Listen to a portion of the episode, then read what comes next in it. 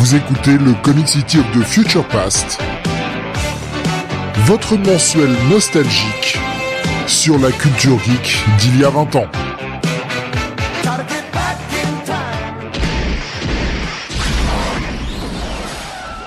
Bonsoir à tous et bienvenue sur le 60e numéro de Comic City of the Future Past.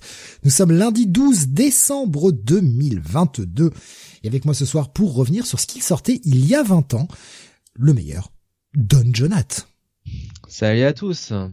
Oserais-je une... Oui, oserais-je Vas-y, vas-y. Oserais-je Le supérieur à Sam, Don Jonat. Écoute, j'avais décidé euh, de prendre des bonnes résolutions et de faire preuve un petit peu de euh, de, de, modestie. Et puis j'ai écouté euh, une certaine review de Devil's Reign. Et je me dis finalement, euh, je suis euh, je suis pas en désaccord. Voilà, j'ai envie de dire. bon, pour les bonnes résolutions, t'as encore le temps. Hein, c'est l'année prochaine, on verra ça plus tard. Oui, voilà, voilà, voilà. Il reste encore il reste encore une vingtaine de jours là à pouvoir faire euh, le con toute l'année là et puis après on se dira bon allez euh, je prends des bonnes résolutions qui ne tiendront que deux jours on le sait tous et euh, d'ici là Vince McMahon va revenir à la WWE voilà des trucs comme ça pour finir 2022 en beauté parle pas de malheur. Parle pas de malheur. Comme d'habitude, nous allons euh, eh bien revenir sur ce qui sortait il y a 20 ans, que ce soit du côté comics mais aussi ciné, à la télé, euh, la partie, une petite partie manga, une petite partie sport, une partie partie euh, jeux vidéo, musique, et puis euh, pour conclure l'émission, comme toujours, eh bien un, coup d'œil sur le top 50, les meilleures ventes de disques en France, qui nous replonge parfois dans le marasme, et des fois on se dit, oh mon dieu, ça a déjà 20 ans.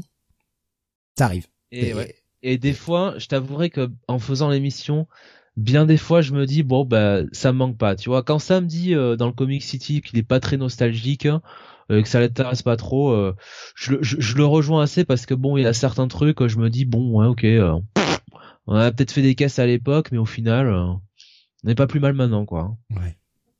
Bon on pas plus mal. C'est peut-être même encore pire.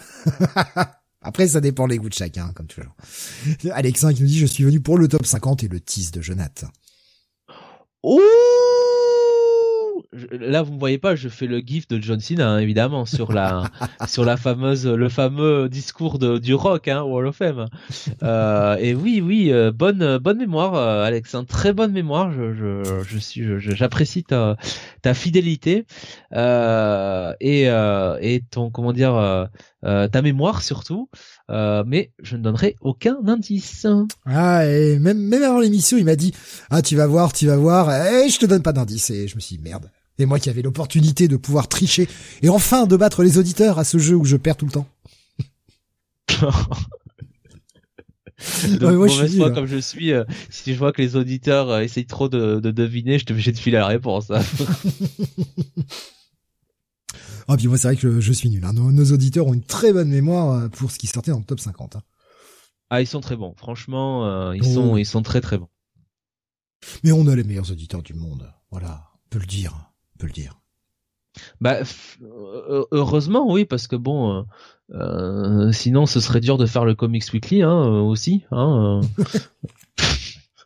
parce que bon moi je, je, vais pas je vais pas dénigrer la qualité de mes reviews mais enfin des fois heureusement que les auditeurs sont là pour rehausser tout ça hein, on va pas se mentir hein. parce que bah, bon il y a certains titres il y, a certains titres que je lis bon mais ça donne du charme ces titres J'allais dire moisi, on va dire un peu moins bien que les autres pour être plus plus gentil, tu vois. Un peu passé de mode, voilà, on va le dire comme ça. Non, mais c'est vrai que malgré tout, heureusement que nos auditeurs sont là, parce que bah, sinon, euh, bah, euh, nous aussi, on serait plus là, quoi. À un moment, on va pas faire des émissions pour les murs, quoi. Ça sert à rien. Eh oui. Euh, mais justement, en parlant de comics, eh bien, c'est ce par quoi on va débuter, comme tous les mois, un coup d'œil sur le top des ventes US avec euh, eh bien un top qui cette fois-ci euh, alors est surprenant en partie. en partie, ouais. Voilà, c'est-à-dire qu'il y a une putain de domination, on y vient dans quelques secondes. Il y a une putain de domination incroyable et en même temps, au vu des mois précédents, c'est quelque chose qu'on pouvait attendre, quelque chose qui pouvait se deviner. Mais là, il y a quand même une, une espèce de façon d'écraser la concurrence de la part d'une certaine maison des idées. Euh, ça fait très très mal. Ça fait vraiment très très mal à la, à la concurrence. Hein. Donc Marvel, évidemment, euh, domine ce top avec pas moins de 9 titres dans le top 10. Mais c'est là qu'en fait je me dis, c'était écrit que Marvel soit racheté par Disney parce que Marvel Comics, donc en décembre 2002, euh, euh, à l'image de Disney aujourd'hui, quand ils ont une idée qui marche, euh, il a martel à toutes les sauces. Oh putain. Donc, ils, se sont aperçus que l'univers Ultimate marche. Donc vous allez bouffer de l'univers Ultimate. et, euh, et donc ça écrase tout quoi. Enfin c'est simple. Euh, dans euh, alors attends est-ce que je compte Ultimate? Oh bah je peux continuer Ultimate euh, Daredevil Electra. Ah, 1 2 3 4 5 6 7 8 9 sur les 14 premiers titres du classement il y en a 9 qui sont des euh, donc qui sont affiliés Ultimate. Voilà. Si c'est pas abusé ça. C'est fou quoi. Si c'est incroyable. abusé. Et soyons honnêtes ce qui est incroyable c'est de voir à quel point la gamme était devant à ce moment-là, et qu'elle a quand même l'univers Ultimate a quand même fini un peu dans, le marasme. Ben, en fait, je pense que c'est ça vient de c'est c'est con à dire, hein, mais je pense que ça vient de l'arrivée de euh, de du MCU, puisque le MCU arrivant, euh, il a fallu un petit peu mettre en avant notamment euh, ben, les Avengers, puisqu'ils n'avaient pas les droits sur les X-Men, les Fantastic Four, tout ça. Et ils ont beaucoup bastonné, euh, notamment avec Bendis, autour de tout cet univers Avengers, Captain America, Iron Man, euh, Thor. Et, euh, et petit à petit, bah, l'univers Ultimate, pour pas perdre, si tu veux, le, le, le lecteur ce qui pourrait venir du cinéma et vice versa euh, et bien l'univers Ultimate a pris un backseat hein, de toute façon début des années 2010 l'univers Ultimate c'est voilà c'est c'est il y a des titres qui sortent hein, mais aux œuvres quoi euh, Alexa nous disait euh, sur euh, sur Discord, en même temps, un univers libre de continuité, c'est voué à mourir. libre de ah, il veut dire en gros un équivalent de l'univers Ultimate, c'est ça? Oui, voilà, qui, qui n'a pas de continuité à proprement parler, quoi, qui n'a pas tout le bagage. Au bout d'un moment, ça finit par par s'écrouler sur lui-même. Oui, mais surtout dans le dans le milieu du, du comics où euh, vraiment euh, la continuité, euh, les personnages qui évoluent au fil du temps, c'est important. Imagine-toi, alors je sais que je vais faire encore une analogie avec le catch, mais imagine-toi que dans le catch, on faisait des resets comme ça tous les deux trois ans, puis on repartait, on repartait sur, sur tu vois une toute nouvelle, une toute nouvelle continuité. Alors certes, ça ça arrangerait les bookers parce que ça rafraîchirait un peu le produit, enfin ce serait plus facile pour eux pour faire les trucs, mais mais le fan qui est qui est qui est fidèle, il aime bien voir la trajectoire de ces catcheurs euh, sur plusieurs années subsant et c'est un peu la même chose euh, sur les comics quoi. Donc euh, fatalement ouais, tu peux pas tu peux pas tu peux pas dépasser 60 ans de, continuité quoi. Ça c'est clair. Tommy nous disait sur YouTube, sur X-Men, après Millard et Bendis, ça a encore tenu avec Vaughan. Après, c'était plus compliqué. sur l'univers Ultimate? Ouais, ouais, ouais. Ouais, ouais. Nico Mogador qui nous disait, j'ai jamais aimé les X-Men Ultimate. Et pareil, Tommy nous disait après Ultimates, après la deuxième saison, ça a bien plongé. Oui, bien sûr, le, plongeon ne se fait pas euh, genre euh, là on est en décembre 2002, ça écrase tout et euh, fin 2003 c'est terminé. Non, non, il aura fallu quelques années, mais c'est vrai que là l'univers est mais top du top, il vend, il écrase tout. Et en même temps, quand il s'est terminé, allez, on va dire 12-13 ans plus tard, bah il en restait plus grand chose quoi. Les, lecteurs étaient partis. Bah ils sont partis dans l'anonymat quoi je veux dire, les gens, euh, les gens, les gens s'en fichaient. Euh, ça avait encore son noyau de fans, hein, bien sûr, mais euh, les gens n'étaient plus, euh, oui, entre autres, c'est vrai, mais les gens n'étaient plus autant investis. Parce que là, on a quand même des scores qui sont juste euh, barjots, quoi. Ouais, ouais, non, mais on va les dire. Hein. Enfin, je veux dire, bon là, on a Ultimate War, donc qui sort ce mois-ci, donc qui en gros est je sais pas qui est euh, je sais pas qu'est-ce que c'était déjà Ultimate War c'est un espèce c'est un espèce d'event euh, ouais, c'est un espèce d'event euh, où on, on, fait affronter les Ultimates et les Ultimate X-Men. C'est écrit par Mark Millar c'est dessiné par Chris Bacalo j'imagine que déjà les X-Men se faisaient rouler dessus à l'époque hein. Alors moi je, je l'ai jamais lu, hein, donc euh, je je sais pas. Dites-nous hein, sur le chat si, si, si ça vous dit quelque chose, Ultimate War. En tout cas, euh, les deux premiers numéros, euh, il y en a un qui se vend à, prati- à pratiquement 132 000 unités et le deuxième euh, à, à plus de 124 000 unités. Donc euh, voilà, ça commence en fanfare. hein. Euh, Il y avait Nico Chris qui me dit il reste qui de l'univers Ultimate à part Miles Morales? Bah, Le seul qui me vient à Ben. l'esprit c'est le Reed Richards de l'univers Ultimate et c'est tout. Oui. Est-ce qu'il n'y a pas le Mysterio aussi qui serait venu de euh, de Spider-Man? Ouais, mais est-il dans notre univers? Je sais plus trop, tu vois. Je sais pas où il est. Est-ce qu'il est encore là? Je, je suis pas sûr. Je sais pas. Ça faut faut. euh, Le psychopirate nous dit Alex. Euh, je vois Nico, ah oui, qui nous dit euh, les FF Ultimate, tu retiens quoi au final Les Marvel Zombies et euh, le Bad Red, c'est ça. C'est ça. C'est vrai qu'il y a Marvel Zombies qui au départ vient de l'univers Ultimate, on a tendance à l'oublier, mais c'est vrai. Ouais. C'était, euh, ouais, c'est- c'est- ça a commencé là-dedans, quoi.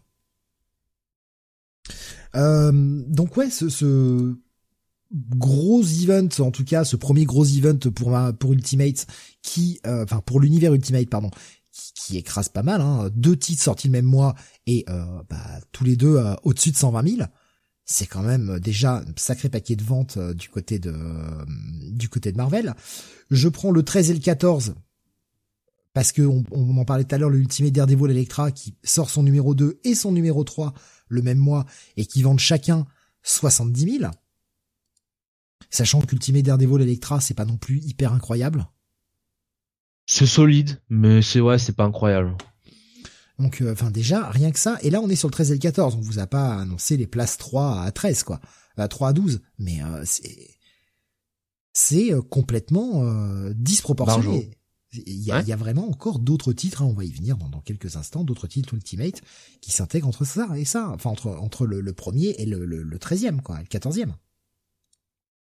Donc, euh, ouais, sacré, euh, sacré vente, sacré euh, performance.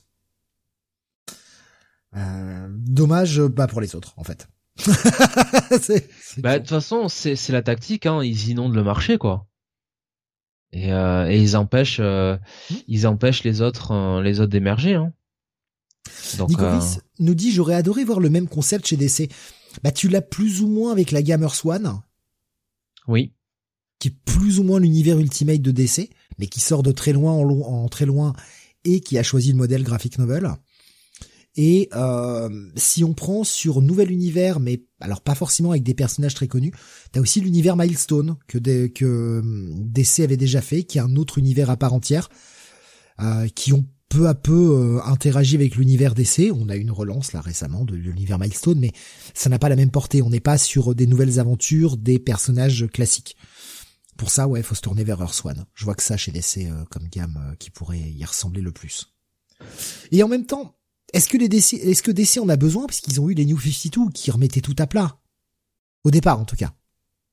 Non non non, justement, euh, on saurait. T'imagines si en plus des New 52, il y avait un un univers Ultimate qui arrive juste derrière, enfin apparenté Ultimate qui arrive juste derrière, ça aurait été euh, ça aurait été vraiment la cacophonie quoi. Il y avait euh, tous a besoin de ça quoi. Et puis je pense que d'ici en fait aussi alors certains diront c'est peut-être un peu de un peu de l'orgueil mais je pense que c'est bien aussi pour eux de de pas avoir euh, marché sur les plates-bandes de Marvel en faisant exactement la même chose quoi tu vois en faisant univers Ouais. Ultimate ça aurait fait un petit peu euh, ouais ok en fait vous avez pas de vous avez pas vous vous avez encore moins d'idées quoi j'ai envie de dire quoi Ah, c'est vrai, Tommy nous rappelle l'univers Tangent. C'est vrai qu'il y a l'univers Tangent chez DC aussi.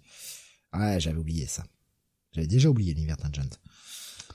Et euh, Tommy qui nous dit, euh, pas, faut pas oublier le, le New Universe hein, chez Marvel. Ouais. Qui est, qui est un peu l'équivalent du Milestone euh, avec son univers de super-héros un peu à part, quoi, qui sont intégrés plus ou moins par la suite dans l'univers Marvel. Et euh, Nico qui nous disait, euh, Nico Mogador qui nous disait sur YouTube, et euh, il a pas tort là Oui. aussi, c'est surtout que les films se sont inspirés des Ultimates, et les films ont influencé le 616, donc plus besoin d'univers Ultimate. Bah, les films se sont inspirés d'Ultimate, de l'univers Ultimate, oui, mais quand même, euh, une fois qu'ils ont lancé encore une fois le le le le, le, MCU, ils ont voulu vraiment bastonner euh, euh, dans l'univers proper euh, avec les Avengers, quoi. Euh, donc oui, au départ, l'inspiration, mais de toute façon on le voit dans les costumes, hein, même l'inspiration de de le tout début du MCU, c'est l'univers, hein, c'est l'univers Ultimate, mais au niveau des comics, pour vraiment, je dirais, légitimer les Avengers, tous ces personnages-là, euh, au niveau de l'univers 616, ils ont vraiment mis en avant les, les personnages euh, bah, que vous allez voir en film. Euh, et puis mine de rien sur les films, au final, ils se sont aussi beaucoup inspirés surtout de bah, des grandes histoires des de, de, de, de l'univers 616. Hein. Donc pas forcément de l'univers Ultimate. Le, le, concept au départ, je dirais, bah, notamment le Nick Fury et la manière un petit peu de rassembler les, Avengers notamment.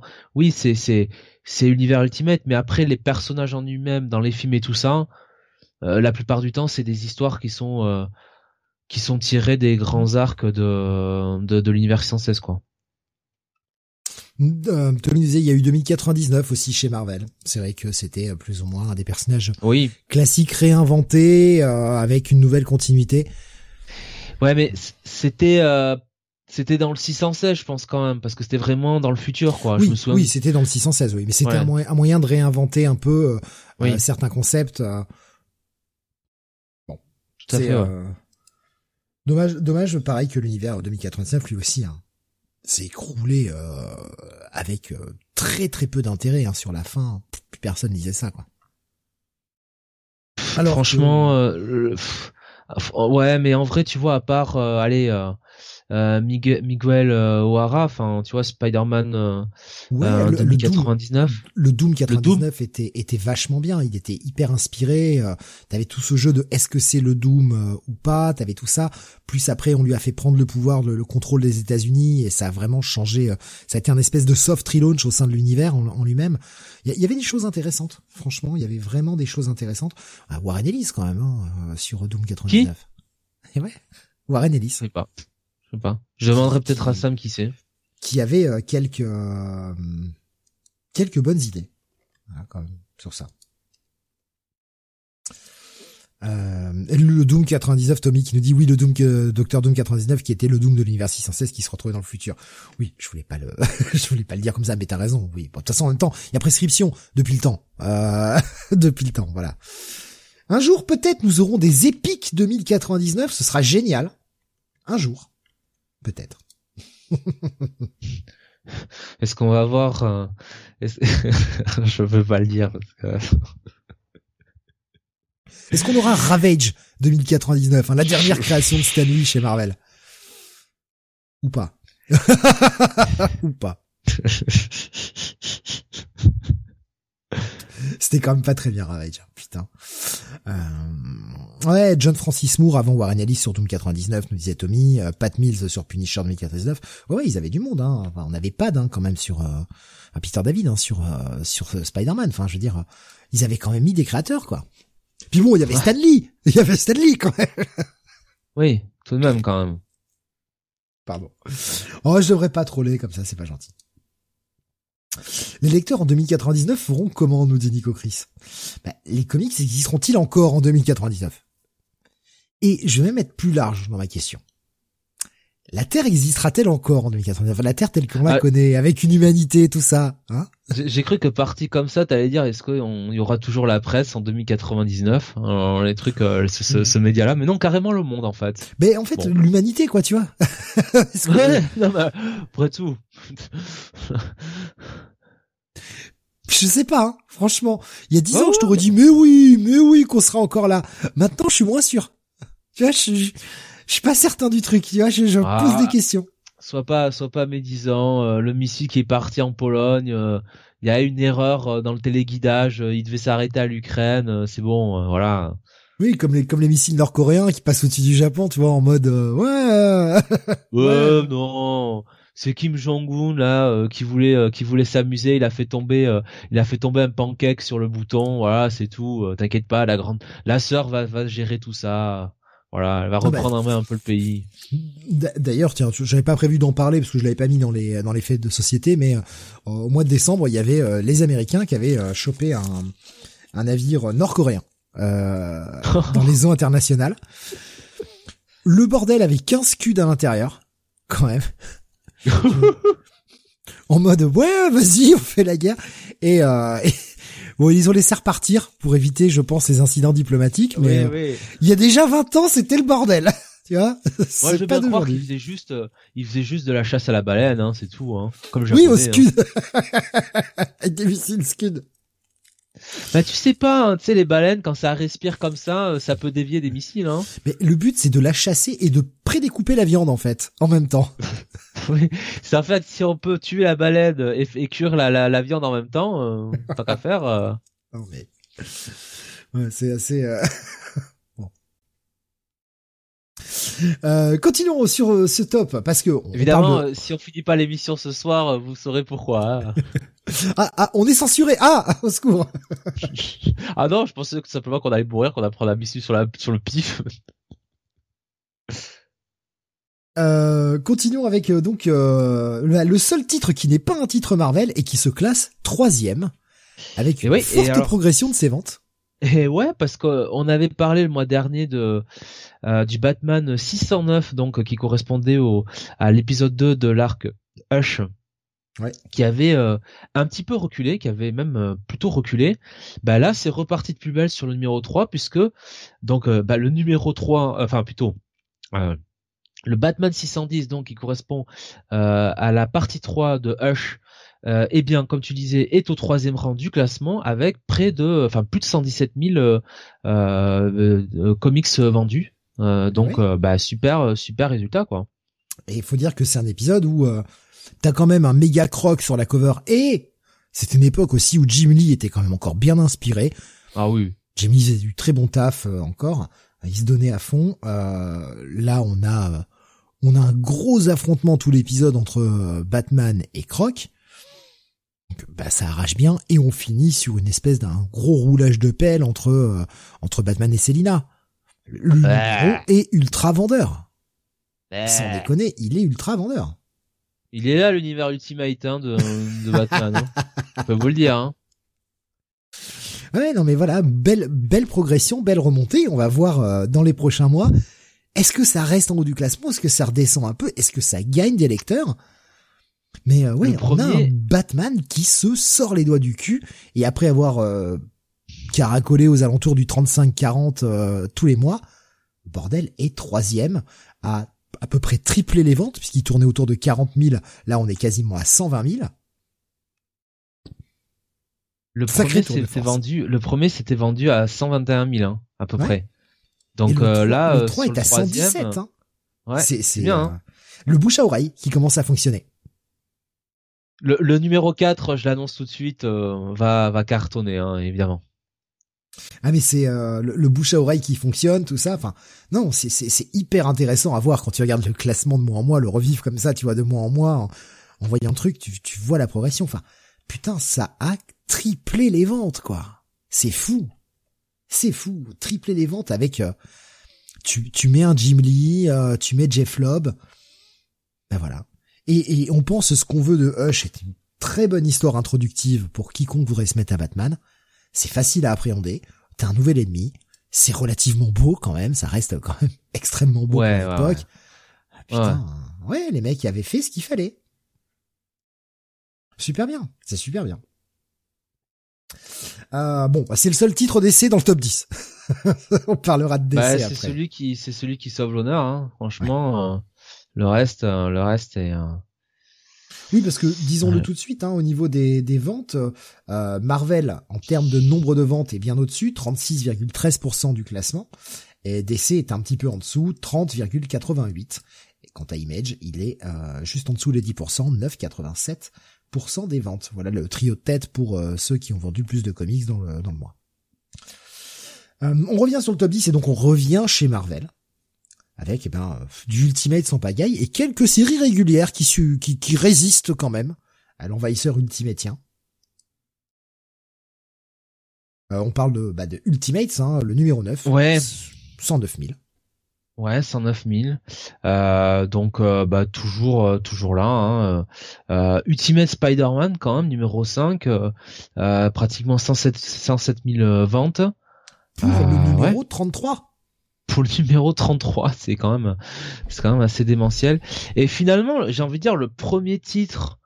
Euh, alors tu me diras, le Batman c'est le 610, donc euh, voilà, mais on est sur un nouvel arc Hush qui est quand même euh, très très très mis très mis en avant. Mais finalement, New X-Men à la sixième place, c'est peut-être le premier. comment l'expliquer? Premier titre normal, j'ai presque envie de dire, mmh. de, du classement quoi. Ouais. à 103 000. titre régulier quoi. Ouais, c'est ouais un classement un classement qui faisait la part belle aux nouvelles ventes déjà à l'époque. Et New X-Men hein, qui continue de cartonner, premier titre proper de chez Marvel, 103 153 ventes. Euh, c'est c'est bien, c'est très très bien. On est euh, on est sur un comic qui vend énormément. Et on, retrouve des poids lourds hein, parce que juste derrière, euh, celui qu'on a en autre titre régulier, c'est Amazing Spider-Man avec son numéro 48 qui fait 100 000 ventes. Donc euh, bah, les, deux poids lourds de Marvel en titre régulier, Spider-Man et euh, X-Men, surtout le X-Men de Grant Morrison. C'est euh, ouais, c'est intéressant de voir ça quoi. là aussi, autre petite surprise, le Ultimate Spider-Man 32 qui est huitième. Donc on a deux titres Ultimate Spider-Man qui se classent dans le top 10. 98 000 ventes pour le 32, tu l'as dit tout à l'heure, 106 000 ventes pour le 33 c'est la série qui vend à mort. Quoi. Et eh ouais. Impressionnant hein, comme euh, comme top. Puis après on retrouve derrière Uncanny X-Men avec 94 702 pour son numéro 416 et juste derrière Ultimate X-Men 26 avec 94 291. Donc euh, un top 10 euh, bah ouais, bien bien bien chargé. Heureusement, juste après le top 10, eh bien, il y a enfin des titres indés qui sortent.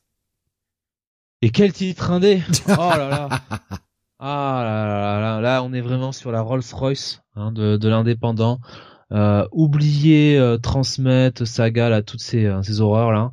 Euh, non non, là on est sur du bon. Transformer War Within, n'est-ce pas? Numéro 11 chez Dreamwave, 78 727 ventes suivi juste derrière en douzième position de Transformer Armada, euh, numéro 6, 72 811 ventes. Allez, qu'est-ce que vous voulez Voilà. Une grande franchise, simplement. Ouais. Bah, on, commence à entamer une belle baisse, hein, puisqu'on était à plus de 100 000. Euh, ça, commence à baisser un petit peu, ouais. Ça commence un petit peu euh, là sévèrement à baisser le le, le succès le succès diminue quand même. Mais on est encore sur du comic de licence qui marche, revival des années 80, tout ça. Pas loin derrière, on retrouve le deuxième numéro de Masters of the Universe, sorti chez Image, qui fait 67 000 ventes et qui se retrouve donc 16e en nombre de copies vendues. Euh, donc là, pour les licences, ça marche encore à peu près. Et puis, eh bien, euh, certains se sont dit, tiens, profitons de l'aspect licence et lançons nous aussi des trucs. Et on va faire des revivals. Et DC s'est dit, donc avec son label Wildstorm, s'est dit tiens, on va faire un autre revival d'un titre des années 80 et on va relancer Robotech. Et ben Robotech, ça marche vachement moins bien. Ouais, Robotech, bah de toute façon Robotech euh, avait moins de succès euh, au départ en tant que. Alors Robotech évidemment qui est une une comment dire l'adaptation américaine de deux animés. Hein. Je crois qu'ils ont fusionné euh, deux trucs hein, Ils euh, pour faire ça. Quoi, Macross et je Macross. et euh, l'autre, je sais plus, Macross Plus peut-être, je sais, je sais plus. Euh, Robotech qui est quand même là premier. Ah, trois animés même nous dit Alexa. Macross, Mospeada et le dernier, il est en train de l'écrire. Le troisième, je sais plus. Voilà. en tout cas, ça sort chez DC. Euh, et ça fait 57 000 ventes à peu près. Euh, cela dit, Steve, euh, c'est le c'est le cinquième titre d'ici de la bande, hein, donc. Eh oui. Oui, mais on est on est quand même sur des scores moins moins faramineux que d'autres trucs. On a eu Battle of the Planets quand, en revival qui était en top. On a eu le, le, Transformers qui était bien haut. Masters of the Universe le, le, mois dernier était quand même relativement haut aussi. Là, c'est vrai que ça commence un peu moins haut. Alors, est-ce une fatigue des revivals des années 80 est-ce qu'il y avait d'autres titres qui ont fait que ce mois-là ça a ça moins bien marché? Malgré tout, il y a deux titres Robotech. Hein. Il y a le Zéro qui est qui a vendu 51 365 et qui se retrouve 32e, et puis le Robotech 1 qui vend, comme tu l'as dit, 56 882, donc quasiment 57 000, et qui est 26e du top. Donc un succès un peu moins, un peu moins fort. Est-ce que aussi peut-être cette licence était moins forte aux États-Unis? Voilà. Euh, Mospeada, c'est les motos transformables en armure, nous disait euh, Alexa. Les motos transformables en armure. Ah non, ça me parle pas.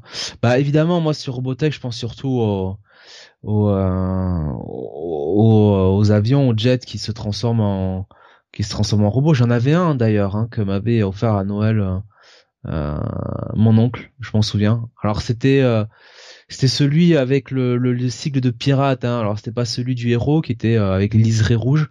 Moi c'était un petit peu le, le second, voilà le, le, le, mentor si je puis dire.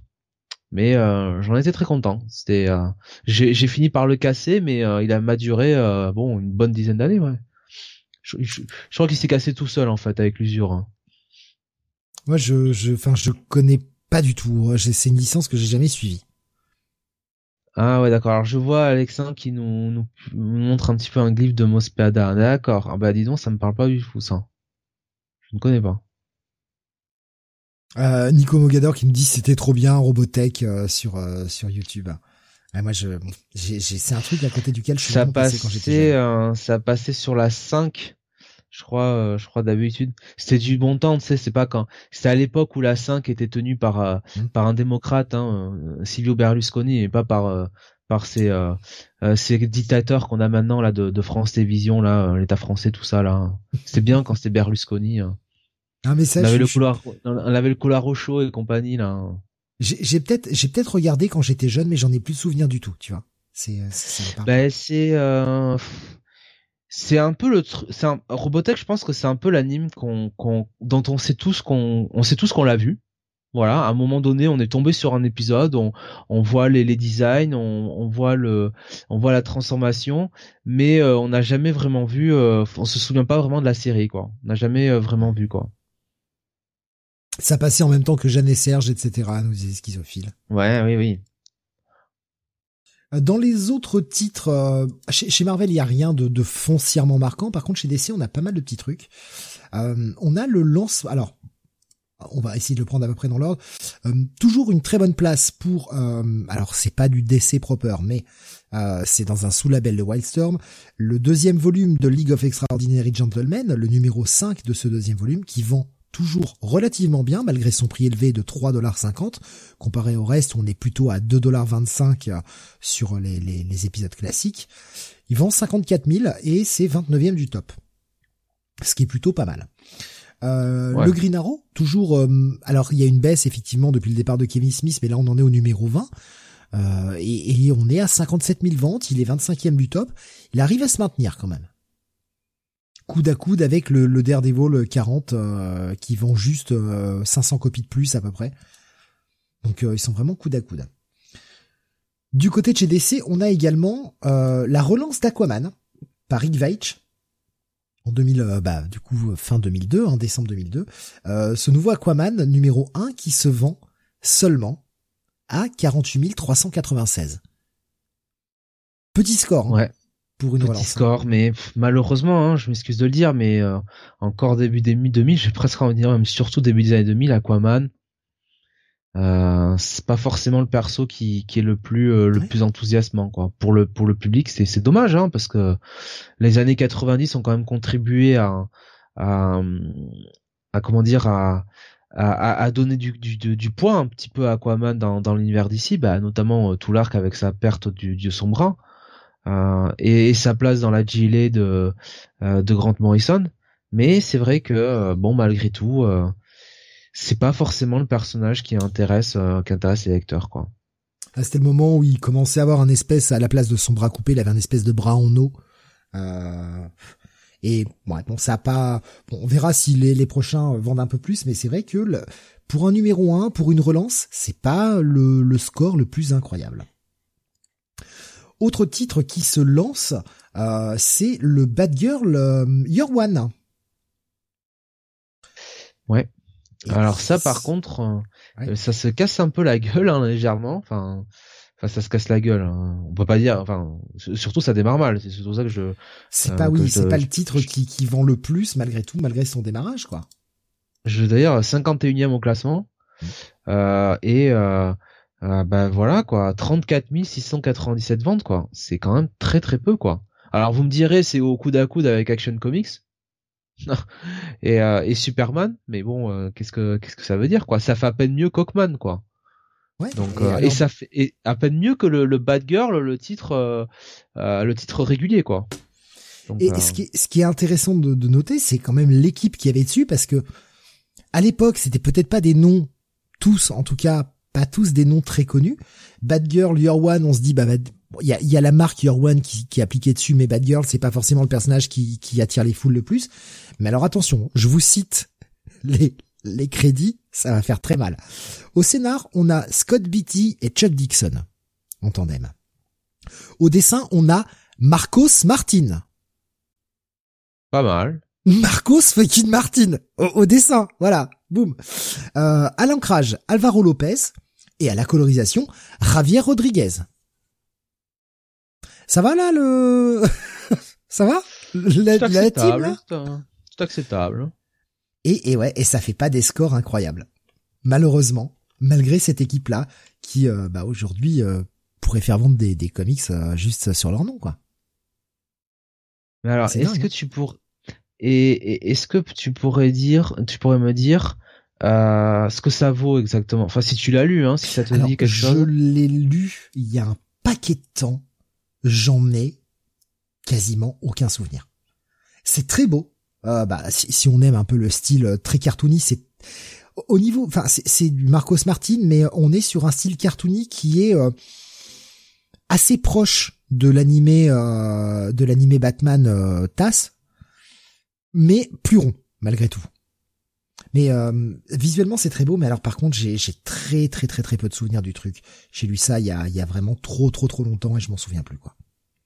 En tout cas, je m'en souviens pas comme c'était une grosse merde, donc c'est déjà ça. C'est en neuf épisodes pour ceux qui euh, qui seraient intéressés. Je pense qu'il doit y avoir des TPB disponibles. S'il y a des, des auditeurs qui qui, qui s'en souviennent, N'hésitez pas. Hein. Bah Tommy qui nous dit euh, ah. euh, Bad Girl Year One est superbe. Je trouve d'ailleurs beaucoup mieux que Robin Year One, qui est très sympa. Ouais, Robin Year One est sympa, mais pas pas incroyable, je trouve. Robin Year One, euh, ça, ça m'avait laissé un peu un peu froid, mais ce qui, enfin, pas mauvais, jamais mauvais, mais pas non plus à se relever la nuit. Et New Warriors Year One, ça ça, ça, ça, ça vaudrait quoi, tu, tu penses? Radio Warrior, c'est un immense bail. Enfin, ça dépend de quelle version, quoi. Toutes. non, non, pas pas le, dernier projet bizarre là, qui n'est jamais sorti au final. Euh, ça on oublie. Ça on oublie. Autre titre. J'apprécie ton, ton honnêteté. Autre titre euh, qui a une sacrée aura aujourd'hui. Et ouais. Et ouais, Gotham Central et qui démarre euh, ce mois-ci et mais simplement euh, 74e au classement, 28 735 euh, 35 euh, ventes. Alors ce sera intéressant de, de suivre euh, bah, l'évolution de, de, Gotham Central euh, sur les mois qui viennent pour voir justement si le bouche à oreille aura aura fonctionné parce que comme tu dis aujourd'hui Gotham Central ça ça a une énorme aura. On est tout le temps là en train de se dire bon quand c'est qu'il relance un projet de ce type là quoi. Ouais. Donc c'est fou, hein, ça a commencé assez bas le, le fait qu'il n'y ait pas forcément le nom Batman à poser dessus, peut-être, qui, qui joue, euh, euh, l'équipe créative qui... Ah, voilà, Greg Rucka, Michael Lark, euh, c'est très sympa, mais c'était pas forcément les noms les plus connus encore à l'époque, peut-être. Voilà, c'est la série qui, je pense, il y avait Ed Brubaker aussi qui, qui l'accompagnait en tandem sur sur le scénar. Brubaker, Ruka, Michael Lark, tu mets ça aujourd'hui, c'est pareil. Là aussi, c'est un comic qui vendrait juste par le nom des créateurs. Ouais. Bah peut-être, regarde, peut-être que dans, euh, je sais pas, dans 10, 20 euh, ans, euh, il y en a quand ils verront Ryan Parrott et Dan Mora sur un titre, hein, dont les initiales sont P et R, peut-être qu'ils vont se dire, mais comment ça a pu se vendre si peu, entre guillemets. Voilà. Euh, Gotham Central aujourd'hui l'appellerait Batman de Gotham Central, nous disait Alexin. Euh, Ken nous disait, j'ai jamais réussi à lire plus de 10 épisodes. Faudrait vraiment que je retente. Ouais, c'est, c'est vachement bien. C'est vachement bien. Euh, Nico Chris faisait aujourd'hui, ils appelleraient, ils appelleraient le titre Batman GCPD. Mais ils ont relancé un espèce de, de, de Batman euh, GCPD, je crois. Il y a, il y a pas longtemps. T'avais lu le premier, je crois, euh, Jonathan Ouais. Euh, qui, qui bâtit en gros autour de de, de René Montoya, donc qui est la nouvelle commissaire de, de Gotham. Euh, et euh, dans le premier numéro notamment, euh, il y a un petit peu le, on, sent qu'ils créent un petit peu un, enfin qu'ils vont essayer de d'écrire l'histoire autour de de sa relation avec à la fois son frère, des nouvelles recrues donc dans la police de, de, Gotham, qui vont peut-être être les points de vue du lecteur, et puis aussi euh, on nous euh, on nous tease un petit peu le fait que René Montoya aurait encore comment dire un stress par rapport à, à Two Face. Donc mm. voilà, moi j'ai, j'ai honnêtement j'ai lu les deux premiers numéros, ça m'a pas ça m'a pas trop trop trop bluffé quoi, ça m'a pas trop intéressé quoi. Je suis pas je suis pas super chaud pour aller lire la suite quoi. Tommy nous Gotham Central est bien, mais il y a beaucoup d'arcs qui sont moyens. J'ai encore le souvenir d'un arc avec Huntress dans Gotham Central qui est une merde. Il nous marque en capital même pour dire à quel point il crie. Et euh, il nous disait au Brésil justement, ils ont rebaptisé Gotham Central en GCPD. Peut-être plus vendeur. Euh, je vois Neil 667 qui nous dit sur YouTube, je suis bien sur le podcast de référence sur le comic. Ah, c'est euh, pas forcément notre tagline, mais euh, oui. Qui, Écoute, qui, qui, nous dit ça? Qui nous dit ça? Euh, Neil 667. Alors écoute, euh, on fait euh, on fait rarement hein, euh, comment dire dans dans la glorification sur sur Comic City en général nous sommes extrêmement modestes. Après on peut considérer qu'effectivement nous sommes probablement le oui l'unique l'unique site de comics de connaisseurs l'unique site de, de, de, commissaires de comics en France quoi. Oui, peut-être même dans le monde hein, du reste hein. la petite tartine bien beurrée, c'est hop là. euh, ben voilà à peu près pour euh, le top. Au niveau 1D, pas grand chose à noter euh, ce mois-ci. Euh, on a un spawn qui continue de garder des ventes correctes, est en baisse quand même par rapport à avant. Le numéro 129 est à 41 916. C'est pas mal. C'est pas mal. Ça baisse effectivement, mais ça reste, ça reste quand même un moteur chez euh, chez Image, dépassé ce mois-ci par deux titres et deux titres G.I. Joe. Euh, on a le G.I. Joe 13 euh, qui est 23e du top et le G.I. Joe Frontline numéro 3 qui est 33e du top. Ah bien oui, c'est vrai qu'il y avait le Masters Universe aussi, j'ai oublié, ouais, le Masters Universe qui est bien plus haut. Mais bon, ça c'est pareil, ça va pas rester longtemps. Je crois qu'on a fait le tour hein, sur le, le top US euh, de, de ce mois de décembre 2002. Euh, Est-ce qu'il y a quelque chose que tu veux rajouter, peut-être Jonathan, que tu as vu, que j'aurais oublié euh? Non, non, je pense qu'on a bien fait le tour là en fait. Hein. Mais on va passer du coup à ce qui sortait en VF euh, en décembre 2002. Pas des masses de choses impactantes, néanmoins il y a quand même trois petits trucs qu'on va pouvoir mentionner. Marvel Les Origines volume 1, donc sorti le dimanche 1er décembre 2002. Euh, donc les approximatif quoi. Voilà, je l'ai vérifié. Hein. Je suis, euh, j'ai appelé une librairie pour savoir si c'était vrai. les origines des plus grands héros Marvel dans des éditions de luxe, relevé les premières apparitions de Spider-Man, 4 Fantastiques, Namor, Hulk, Thor, Doctor Strange, euh, Vengeur, X-Men, bla bla bla bla bla. Euh, bon, voilà. Bah, je, j'avoue, je connais pas. Hein. Gros, gros bouquin, c'est, c'est de l'édition un peu de luxe, puisque bah, le bouquin faisait quand même 25 euros. Euh, pour l'époque, hein, c'est, c'est quand même pas donné, euh, mais on avait une, toute une couverture, euh, voilà, très très spéciale. Le bouquin est assez chargé quand même puisque bah, on a euh, le Amazing Fantasy 15, le Amazing Spider-Man 1, 2, le Avengers 1, le Fantastic Four 1 et 2, le Incredible Hulk 1, Journey to Mystery 83, le Marvel Comics 1 pour la, première apparition de Namor.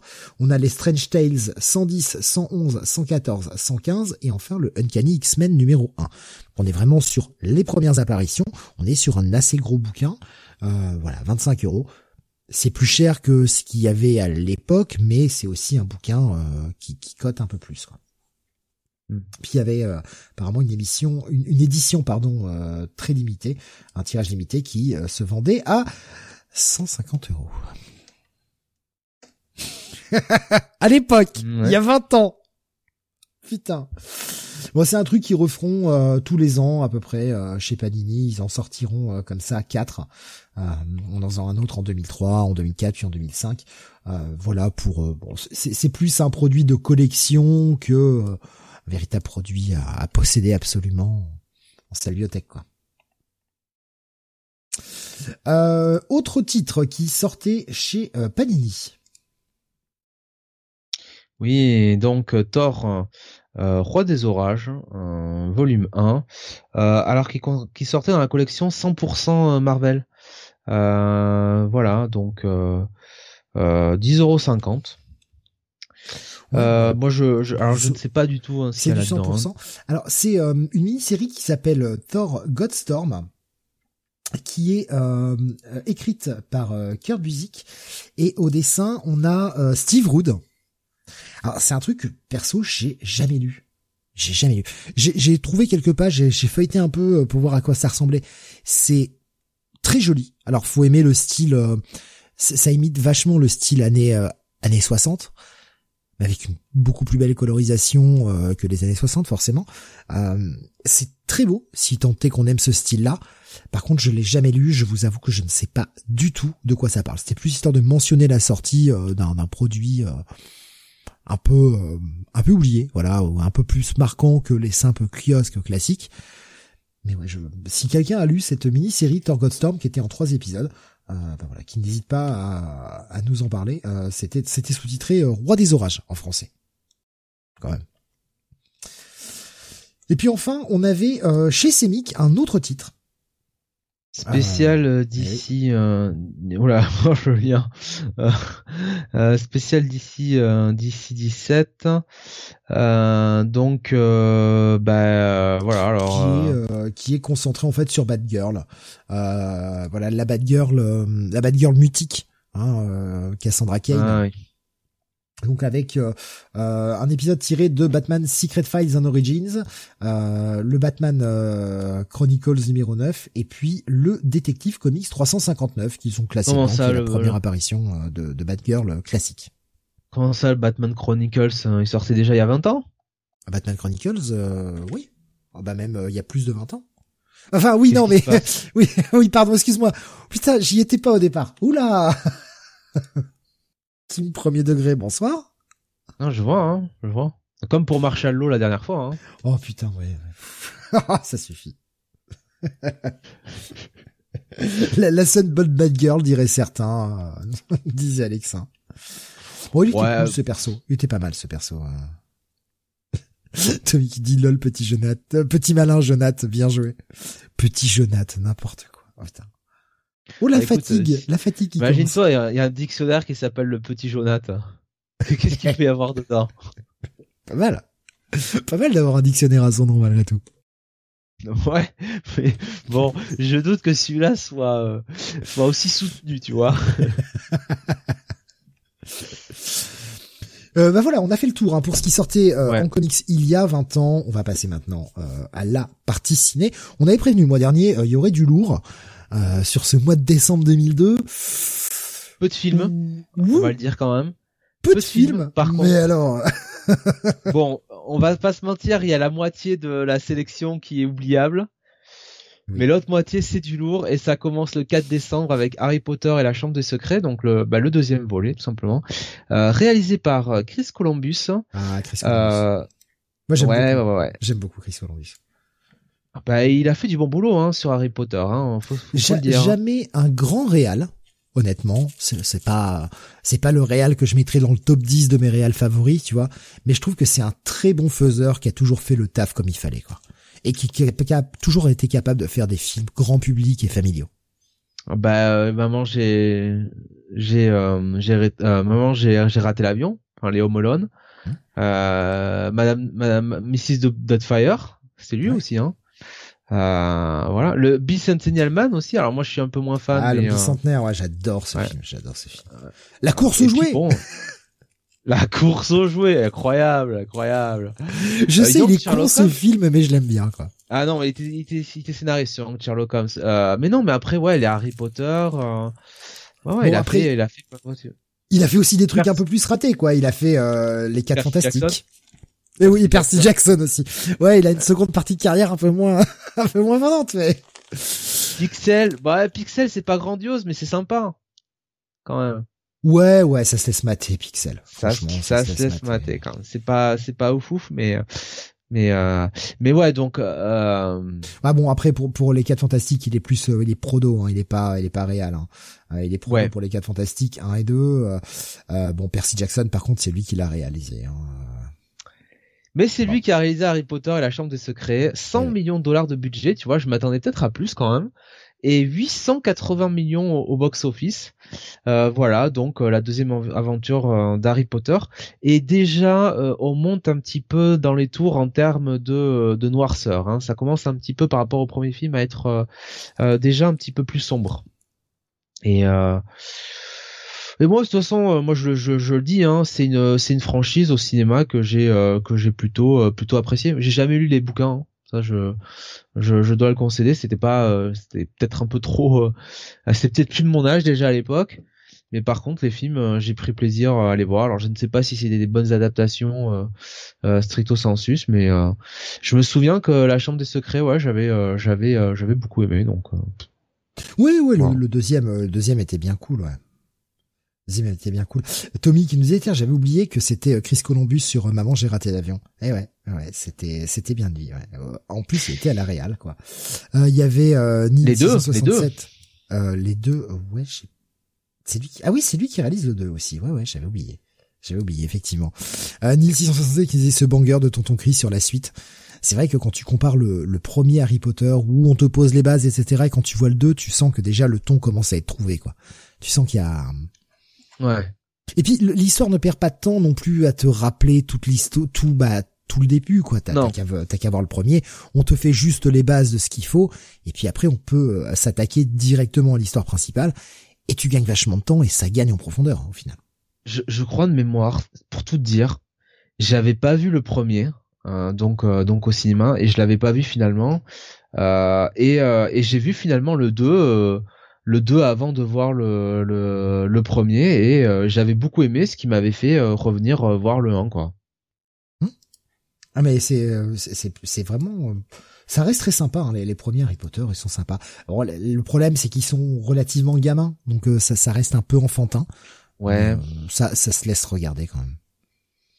Euh, Tommy disait il y avait aussi un film de Chris Columbus, j'ai pas le nom VF en tête où il y avait Elisabeth Chou euh, qui devait garder trois enfants et t'avais Vincent Donofrio qui jouait un mécano qui était blondinet et l'une des filles était fan de Thor, elle pensait que le personnage de Donofrio était une réincarnation de Thor. Putain, alors ça ça me dit rien du tout. Ah bah dis donc. Euh... Euh, ça me dit rien du tout. Ah bah si, c'est genre j'ai trouvé c'est le. Adventure and Babysitting, non? Ouais, c'est ça, Nuit de folie, Adventure in Babysitting, ouais, effectivement, avec. Elisabeth Chou. ouais. Putain, je connaissais pas ce film 87, je connaissais pas ce putain de film. Par contre, il y a un remake euh, en 2016. je me demande avec qui ça peut être. Euh, c'est Jeff qui me dit le secret de la pyramide, est-ce que c'est Chris Columbus? Euh, Non, juste, à la- c'est, euh, juste en tant que scénariste. Jusqu'en tant que scénariste, voilà. C'est super bien le secret de la pyramide. C'est très très bien comme film ça. Oui, c'est sur le avec oui avec le jeune euh, le jeune euh, Sherlock Holmes. Le jeune Sherlock Holmes, ouais. Mais enfin, même, même en termes de scénariste, hein, Columbus euh, bosse sur Grimmie, Ah oui, bosse oui. sur les Goonies. euh, Enfin voilà, le, le, le mec bosse sur des trucs euh, assez ouf. Quoi. c'est clair. Il a été à bonne école. ouais. Hein. Mais il fait partie de notre imaginaire d'enfant quand même. Hein. Quand même. Pris euh, mine de rien avec ce Harry Potter là, il a pris la suite de toute façon de ce cinéma des années 80, hein, un petit peu ce cinéma euh, euh, fantastique euh, des années 80. Ah oui, c'est c'est c'est bien. Enfin, franchement, c'est pour moi c'est un bon faiseur. Même si je, je suis quand même vraiment moins fan de de, de sa carrière actuelle, euh, je trouve que bon bah c'est plus euh, ça a plus le même euh, le même truc. Enfin la, la, la même la même saveur. Mais je suis plus vieux aussi. Bon après il en réalise moins hein, parce que son sa dernière réal c'est Pixel. Hein, il a rien réalisé depuis. Il était en tant que producteur ouais, mais pas pas il a rien réalisé vraiment depuis donc. Euh, bon. Mais oui, je, suis- je suis moins fan, mais après il vieillit, euh, et puis moi aussi, donc forcément ça m'attire un peu moins. Donc bon film, hein, ce, ce Harry Oui. Potter et la Chambre des Secrets, évidemment. Oui, oui. La suite, euh, le 11 décembre, une semaine après, alors je vous cache pas que je l'ai mis parce que il y avait un autre à mettre. C'est Mon idole, film français réalisé par Guillaume Canet. avec François Berléand, Guillaume Canet et Diane Kruger, qui je crois était Madame Canet à l'époque. voilà. ouais. pas un, pas très bon film. Euh, on en avait d'ailleurs c'est sa première réalisation au passage. Euh, voilà donc euh, ouais on en avait on en avait beaucoup parlé à l'époque. donc c'était un film en gros où Guillaume Canet jouait un chauffeur un chauffeur de, de salle et il était l'assistant de euh, comment dire d'un présentateur euh, enfin d'un animateur vedette euh, un peu arrogant et c'est comme ça qu'il rencontre donc le personnage de François Berléand qui est qui est un producteur à la à la mode on va le dire comme ça et ouais c'était en gros c'est une manière un petit peu de de présenter les les l'envers du décor le, les backstage un petit peu de, du PAF mais bon, euh, un peu avec des gros sabots quand même, quoi. Pas, pas, pas convaincu, quoi. Je jamais vu, donc euh, je si ça me dit rien du tout, quoi. Ou alors pareil, encore une fois, c'est peut-être un film que j'ai vu mais que j'ai oublié, quoi. Mais ça me parle, ça me parle pas du tout ce film-là. Euh, on continue avec bon allez, je, je l'ajoute, je l'ai ajouté à la dernière minute là sur le conducteur, vraiment à l'arrache. en mode j'ai vu ça passer tout à l'heure, je me suis dit oh je vais pas le mettre, mais allez je le mets vraiment, c'est juste pour le casting.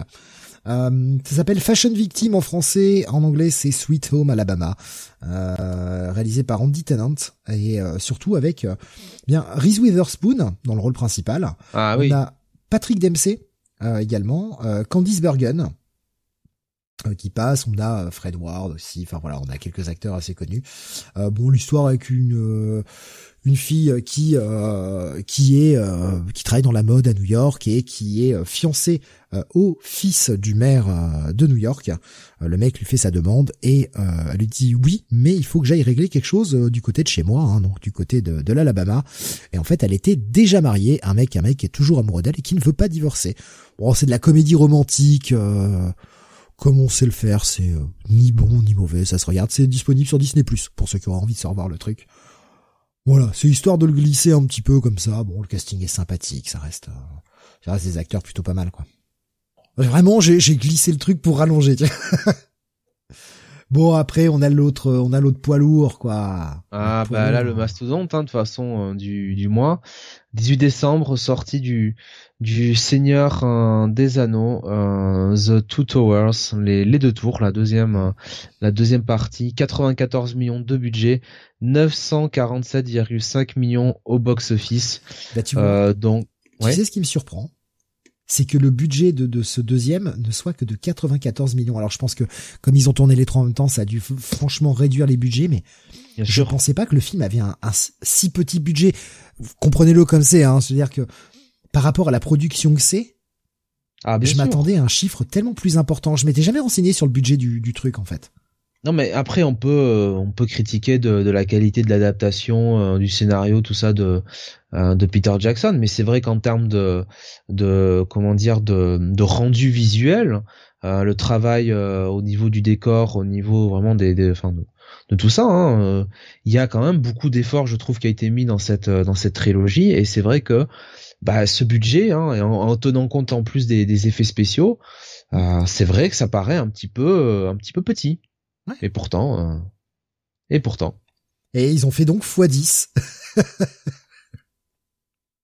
ouais. Bon après il y a toujours à chaque fois c'est pareil hein, il y a le budget de la production qui est pas enfin budget de la promo qui est qui, qui, est pas qui est pas intégré au budget au budget final mais mais bon enfin de toute façon même si on double le budget ça va quoi les mecs ils sont ils se sont mis euh, ils se sont mis bien hein, de toute façon euh, euh Newland Cinema alors je sais pas qui euh, si c'était pas la Warner qui est au-dessus non c'était peut-être le Newland je sais pas qui oui, c'est là il s'est annoncé non c'est Newland Newland Cinema voilà bah très bien hein. Et euh, c'est donc un vrai carton. Hein. Quand tu regardes le, box-office, rien qu'aux États-Unis, on est sur 342 millions de dollars. Donc c'est le pays dans lequel il a rapporté le plus d'argent. Et euh, juste derrière, on a le Royaume-Uni, suivi de l'Allemagne, le Japon et la France. On est comme le cinquième pays où ce film a rapporté le plus d'argent. l'équivalent de 37 millions de dollars, juste chez nous. Donc tu m'as dit États-Unis, Allemagne, Royaume-Uni, Japon, France, c'est ça? Euh, Ouais, juste le Royaume-Uni et l'Allemagne qui sont inversés. En fait, le Royaume-Uni. D'accord. Pratiquement les cinq plus grandes puissances économiques mondiales. C'est ça, euh, c'est exactement ça, et c'est hyper intéressant, je trouve, de, de voir que euh, c'est. Euh, Alors, il faut rajouter la Chine, hein, la Chine qui est là, sans doute, mais à l'époque. La Chine, elle est, elle est vachement loin dans le classement. Est-ce que les chiffres sont justes euh, de quasiment 3 millions de, de dollars de, de, recettes en Chine. Mais après. Bon. Alors à noter que le, le, le film en lui-même c'est amusant parce que c'est sans doute celui de la trilogie que je préfère et, euh, et finalement, un peu à l'image finalement de la, la, la, première trilogie Star Wars, il a, il a un côté euh, un peu empire contre-attaque quoi. Un, un, peu moins, un peu moins marqué, on va le dire comme ça, mais tu sais ce côté un petit peu euh, l'épisode où en gros euh, bah, tout le monde, enfin les euh, les gentils entre guillemets sont dispersés. on n'a pas l'impression qu'ils vont s'en sortir quoi. Enfin je sais pas si tu tu vois tu vois ce que je veux dire quoi. Ouais, le côté très sombre du deuxième, du deuxième acte. Hein. C'est c'est c'est amusant et, euh, et je voilà c'est c'est intéressant comme. Euh, sur YouTube, euh, Nid nous disait aujourd'hui encore, ça tiendra à dragée haute à énormément de trucs. Sur Discord, ah, on avait KL qui nous a remis un ou deux trucs qui ont mal vieilli, comme les wargs. Le reste est encore très beau. Merci les costumes et le maquillage, ainsi que l'absence de CGI. Coucou les hobbits et ses effets dégueux. Ouais, bah déjà les Hobbits de base, bon, euh, enfin encore une fois on le dit à chaque fois, mais trois films de de quoi de 2h30, 3h pour un bouquin de 150 pages, euh, c'est c'est aberrant. Il a mais, euh, des, des, des, contes et légendes Disney fait dedans, mais bon.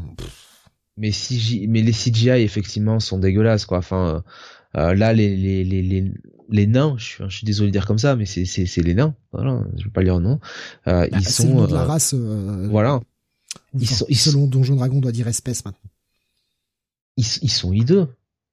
Enfin, ils, ils sont pas beaux dans, dans cette, cette trilogie, quoi. Enfin, vraiment, on voit le, on voit totalement le CGI. Et puis, en plus de ça, surtout, ils ressemblent pas à des nains. Voilà. Moi, le, le Hobbit, j'ai, jamais sauté le pas, hein, vraiment. Ouais, je te le conseille pas. Voilà. Il y a, y a des bons trucs, bons trucs, genre, tu vois, euh, la voix de Smog par, en, en, v, en VO par euh, Benedict Cumberbatch donc il joue bien, qui joue en smog, mais bon, euh, ça fait, euh, ça fait un peu pauvre quoi. Moi, je me souviens, euh, je les avais vus, je les avais vus au cinéma. Hein, et je autant le premier, tu vois, bon, c'est sympa, tu retrouves, voilà, le, le Seigneur des Anneaux, tu vois, c'est bon un samedi soir au mois de décembre, voilà, il, il, neige, bon, tu vois, tu, fais une petite sortie, c'est c'est pas, ça va, ça casse, c'est pas si mal quoi. Quand t'arrives au troisième. Je, me souviens que le troisième, j'ai eu beaucoup de mal à le finir, quoi. Ouais. Je, je, peux comprendre. Hein. Les, les, retours de toute façon sur le Hobbit n'ont pas été fameux non plus, euh, n'ont pas été à la hauteur de ce qu'était le Seigneur des Anneaux. L'effet de surprise était passé aussi, je pense. Aussi, ouais. Euh, Seigneur des Anneaux, pour, pour la petite anecdote, moi, ce sont des films que j'ai vus au ciné et que je n'ai jamais revus au complet depuis. Je me suis jamais refait euh, le Seigneur des Anneaux, euh, genre en me posant le cul et en regardant les, les trois heures de chaque film. Faudrait que je me fasse les versions, euh, les versions longues en fait, parce que je les ai jamais regardées. Il faudrait que je me les fasse, mais putain, c'est 12 heures quoi. J'ai pas 12 heures. J'ai pas 12 heures du tout quoi.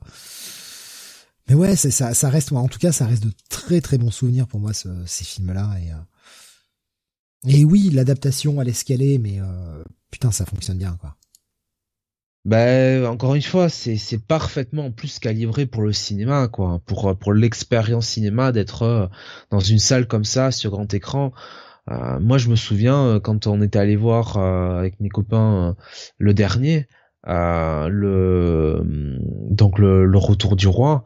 Mmh. voilà, enfin, il y avait je sais pas quoi, il y, avait, euh, ouais, il y a, je vais pas dire que les gens euh, se levaient pour applaudir ou comme ça, mais tu sentais qu'il y avait une, une, ouais, une, une bonne appréhension de, de retrouver, euh, de retrouver ça, quoi.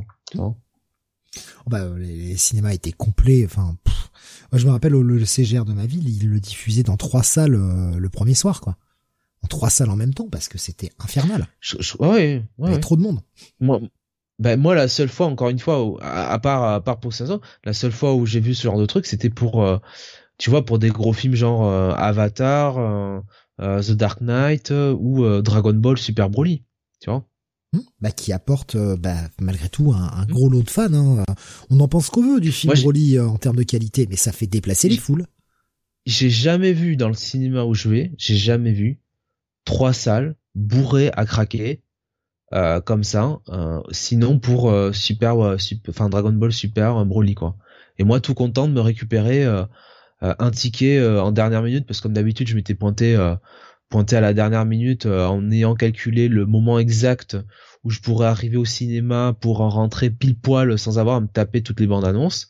Ouais, mais sauf que j'avais mal calculé qu'il allait avoir un monde fou et et, et, bien content de voir que bah non ah ben on a ouvert une salle au dernier moment, 75 euh, places, euh, voilà.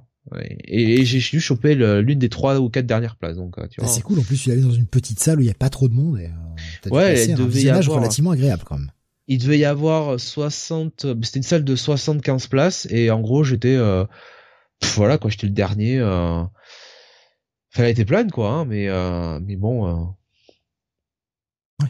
J'étais content de pas avoir fait le voyage pour rien quoi. tu m'étonnes. Bon voilà, bah ça écrase tout, hein, le Seigneur des Anneaux, évidemment.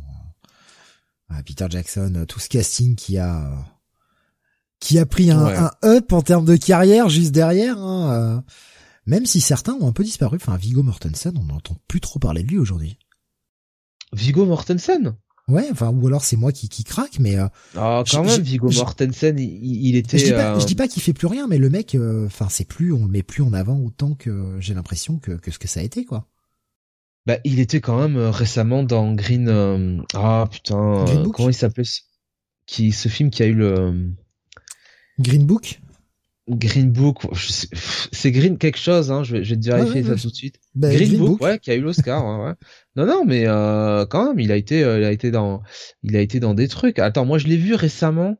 C'est dans quoi que je l'ai vu? Ben, c'est dans le dernier Cronenberg, Les Crimes du futur. Oui. Euh, que je l'ai vu.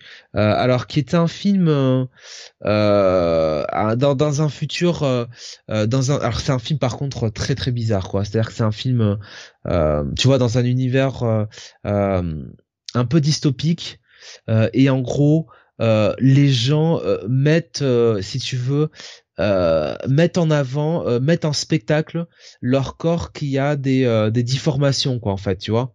Ouais. qui, qui subit des mutations quoi euh, et, euh, et c'est très euh, et c'est très particulier. Et notamment ces gens qui font pousser des enfin qui, qui comment dire qui font en fait ils font des démonstrations pour montrer la métamorphose de leurs organes tu vois. Ou des organes qui poussent dans leur corps des choses comme ça quoi. Ouais, ouais, ok. C'est c'est très très particulier comme ah, film. Cronenberg quoi. Voilà. Avec Léa Seydoux il y avait Kristen Stewart aussi donc oui, euh, drôle de drôle de rôle de, film, ouais. Ah, c'est déjà ouais, non, euh, Mortensen fait des films d'auteur, mais il est très régulier. Ouais, c'est peut-être pour ça qu'on le voit peut-être un peu moins. Euh, il était dans, Captain Fantastic, alors ça remonte un peu plus un peu plus loin, mais euh, ouais, ouais, non, non. Euh. Peut-être qu'il a passé l'âge aussi pour être dans des grosses productions, hein, tout simplement. Hein. Oui, il a peut-être plus envie de se faire plaisir. Je pense que sa carrière elle est assurée, sa, fortune est assurée. Ouais, voilà. Le mec peut maintenant se permettre de choisir ce qu'il veut. Il a assez de blé, il est pas en train de quémander pour bouffer quoi. Mais mais mais c'est pas celui, tu vois, par pour le coup qui me qui je dirais euh, est passé le plus. Euh, enfin comment dire euh, Parce que les Hobbits en comparaison, enfin les quatre, pas pas les, oui les quatre Hobbits, quoi. voilà, Dominique Monaghan. C'est celui peut-être qui s'en sort le mieux, mais parce que le mec on l'a vu aussi dans des séries quoi. Ouais, mais euh, Shane Astin, euh, Elijah Wood, euh, Billy eh, Boyd. Elijah Wood, il est, euh, il est aussi pas mal producteur maintenant, donc. Euh... Franchement, Vigo, c'est c'est sans doute celui qui s'en sort le mieux avec euh, et B avec notre ami Sean Bean. Hein. donc. Il y a. il y a Miranda Otto qui a fait qui a fait beaucoup de trucs, mais sans être vraiment une A-lister. Hugo Weaving, mais euh, Orlando Bloom finalement il a jamais vraiment euh, bloomé, hein, si je puis dire. Il y, a Christopher Lee qu'on voit un peu moins du coup. Bah, il est, oui, C'est peut-être pour d'autres raisons. ouais, ouais. Oh, oh, euh, oh, je troll. Non, mais par contre, euh, Liv Tyler aussi, hein, elle est passée. Alors, Liv, Tyler était dans, dans les Leftovers, série que je vous encourage à aller voir, super série. Euh, non, en fait, celle qui s'en sort le mieux, évidemment, j'aurais dû commencer par elle, c'est Kate Blanchett. Immense, immense actrice. Et qui à l'époque finalement jouait Galadriel et avait un rôle assez assez secondaire finalement. À tel point que quand je la voyais à chaque fois je me demandais est-ce que c'est une antagoniste ou est-ce qu'elle est vraiment là pour aider euh, Frodon quoi? La manière dont était euh, présenté le personnage et dont elle le jouait on a l'impression qu'elle était plus comme une euh, je sais pas comme quelqu'un qui donnait un petit coup de pouce à, Frodon mais qui en fait s'amusait un petit peu de la situation quoi tu vois? Bah, celui qui a aussi une bonne carrière derrière c'est le père Carlban hein bah ouais. Bah franchement, dans The... moi je l'adore hein, dans The Boys. Hein. Je trouve que The Boys c'est une c'est une très très bonne série hein, sur sur Prime. Hein. J'adore. Hein. Je préfère la série que le comics pour tout vous dire. Non mais bon c'est qu'il y, y, avait quand même. Euh... Il y a John Noble aussi euh, avec euh, donc Fringe. Hmm. C'est vrai. Ouais, ils ont tous eu leur petit truc, mais. Euh... Andy Serkis évidemment. Oui, bah oui, moi. On présente plus évidemment. Mais ouais, c'était euh, c'était le, petit rendez-vous euh, le petit rendez-vous chaque année quoi. Ouais. Avec euh, encore bien sûr en fin 2003, vous savez déjà de quoi on parlera évidemment. C'est clair. oh mais bon ouais, ça reste un des super films, un des gros poids lourds hein. franchement entre Seigneur des Anneaux et Harry Potter 2, putain. Je me demande si fin 2003 c'est pas aussi là que sort le dernier samouraï. Ah, je sais pas. Je sais pas si c'est. alors, alors, le dernier samouraï évidemment pas euh, pas un aussi grand film, mais quand même un film. Euh, l'acteur de Gandalf Magneto nous disait euh, Java aussi, oui, oui, Ian McKellen, ouais, grande carrière, très très grande carrière. Bien sûr. Après, il avait, il avait aussi une carrière avant. Et voilà, une grosse carrière. C'est pour ça. Non, on parlait. Je pense qu'avec Steve aussi, quand Steve l'évoquait, c'était surtout pour parler les les gens qui étaient peu connus justement à l'époque et qui ont vraiment éclaté avec ça et qui derrière ont fait une carrière, mais qu'on voit peut-être un peu moins aujourd'hui, euh, je trouve. Enfin, après c'est euh, c'est l'interprétation de chacun évidemment. Il peut y avoir euh, il peut y avoir des des oui. des, choses. Enfin, c'est moi je passe à côté de pas mal de films qui sortent aujourd'hui, donc je me rends pas compte. Mais j'ai pas l'impression d'entendre autant parler de, de ces mecs-là qu'à une certaine époque, quoi. Il y avait Neil qui nous quand tu, qui nous disait quand tu parlais de Galadriel, nous disait la vraie Galadriel. Ah, ah serait-ce un petit taquet à la série récente oui. Serait-ce? Peut-être. Je, je, l'ai pas vu et euh, non plus. Peut-être que je, me la ferai pendant pendant les vacances de Noël. Je ferai un petit rattrapage vite fait, mais euh, ouais. Vous avouerez que ça m'envoie moins de rêve que euh, ma comment dire ma mon revisionnage pour la millième fois de, de Arkane que j'ai prévu euh, pour ces vacances. Il n'y a pas une saison 2 qui devrait arriver bientôt? Euh, On n'a pas on n'a pas de, on n'a pas de news. Hein. A priori, ils avaient dit, ils avaient parlé de 2023, euh, mais j'imagine 2023, euh, donc fin 2023, hein, donc. Euh... Pas avant 2024, je crois, nous dit Kael. Ouf. Oh là là là là. Au début, ça a dit 2023. Putain, là, tu m'en mets un, tu mets un sacré coup là, Kael. Euh, par contre, euh, j'ai appris que la légende de Vox Machina, euh, donc euh, dont j'avais beaucoup aimé la saison 1 donc euh, je crois que c'était sorti janvier bah, de cette année hein, 2022 ça revient la, la, la, la, deuxième saison en janvier 2023 donc le mois prochain. Ça je suis content. Vox Machina qui était bah, un peu cette série animée autour d'un univers de jeu de rôle quoi finalement. On suit euh, on suit une, une compagnie euh, qui euh, vient un petit peu bah, sauver sauver une ville quoi. Et j'avais trouvé ça très très réussi quoi. Avec un très bon développement de personnages alors ça m'avait pas mis une, aussi grosse claque qu'Arkane que ce soit au niveau du, du scénario ou, ou de l'animation de l'inventivité. Mais j'avais vraiment beaucoup aimé cette cette série animée quoi. Très très très solide quoi Ouais, après, tu sais, hein, les, les, les, gros trucs euh, qu'on a, que tout le monde attend qui, qui, qui revient, qu'on fait des plutôt, des plutôt bons cartons. Euh, il y a pas mal de, de, titres où je pense que maintenant les, les gens ont peur de se péter la gueule avec une première saison qui marche fort et une deuxième qui, qui du coup ferait, ferait pchit et euh, ils prennent leur temps. Euh, rappelle-toi le, le, phénomène qui était Squid Game, hein, on attend toujours la saison 2. on n'attendait pas forcément la saison 2 sur Squid Game. Oui, on l'attendait pas, mais comme ils ont annoncé déjà dès le départ qu'il y aurait une saison 2, on l'attend toujours. Oui, euh, mais donc, euh... Arkane c'est quand même différent dans le sens qu'Arkane, euh, la première saison est vraiment une introduction, euh, si tu veux, à l'univers et, et, à la différence de Squid Game où bon, on n'était pas pressé d'avoir la saison 2 dans le sens que l'histoire pouvait se finir là. Se suffit, oui, oui, bien ça sûr. se suffit à soi-même. Arkane, on est vraiment là sur, ok, on veut la suite, quoi. Enfin, merde, qu'est-ce qui se passe, quoi. Et tu vois, c'est, euh, je pense qu'ils sont prudents parce qu'ils ont tellement peur. Ils attendent peut-être pas un tel succès et du coup ils ont tellement peur de se gaufrer derrière. Est-ce qu'ils se comprend? Ils réfléchissent à deux fois avant de développer la suite. Après pour Arkane, ça prend aussi peut-être plus de temps vis-à-vis de la façon de le mettre en place. Hein. Moi, je pense que c'est l'animation sur Arkane parce que déjà de base, ils avaient dit pas avant 2023, donc euh, c'est sorti fin 2021. Hein, il avait annoncé hein, de toute façon que ça prendrait euh, du temps. Et euh, ils mettent tellement d'efforts le studio Fortige dans l'animation et ça se voit euh, que je pense que voilà, ils veulent, euh, comme tu dis, ils veulent, euh, ils veulent que la saison 2 soit soit un franc succès quoi. Donc quitte à ce que ça prenne plus de temps. Allez, on va terminer notre partie ciné avec le dernier film pour ce mois de décembre 2002. Oh la petite gaudriole là. là, on descend d'un cran là. Hein. Le Smoking sorti le jour de Noël, le 25 décembre. Donc euh, avec évidemment film de Kevin Donovan, hein, on va on va citer euh, l'auteur de ces méfaits, euh, avec Jackie Chan et Jennifer Love Hewitt dans le les deux rôles principaux. On a Jason Isaac aussi. voilà, une histoire autour d'un smoking qui permet à à, un chauffeur de taxi de devenir un super agent secret. ouais. Enfin en fait, il pique le, le smoking d'un agent secret. Voilà. Euh, et, euh, et donc avec ce smoking, bon bah, euh, de là, il y a plein de gadgets et tout. bref, bref. Oh, c'est du Jackie Chan, c'est. Ouais, je préférais quand même Jackie Chan dans le marin des mers de Chine avec Samung. Là, c'était quand même beaucoup mieux, quoi. Samung, tu sais, qui, qui arrive à battre le méchant final, tu sais, en, en, faisant en sorte qu'ils le poursuivent pour euh, s'enrouler tous les deux dans un taxi, dans un taxi, n'importe quoi, dans un tapis. Samon qui sort du, du, tapis et qui met une putain de grenade dans le tapis pour faire exploser le méchant. Là, j'étais, euh, j'étais mort, quoi. Ouais, mais c'est plus les mêmes attentes. C'est un Jackie Chan qui fait des films à l'américaine, euh, porté par les succès bah des Rush Hour et compagnie. Le mec est un peu en mode automatique. Ouais, ouais, ouais. Shanghai Kid, tout ça.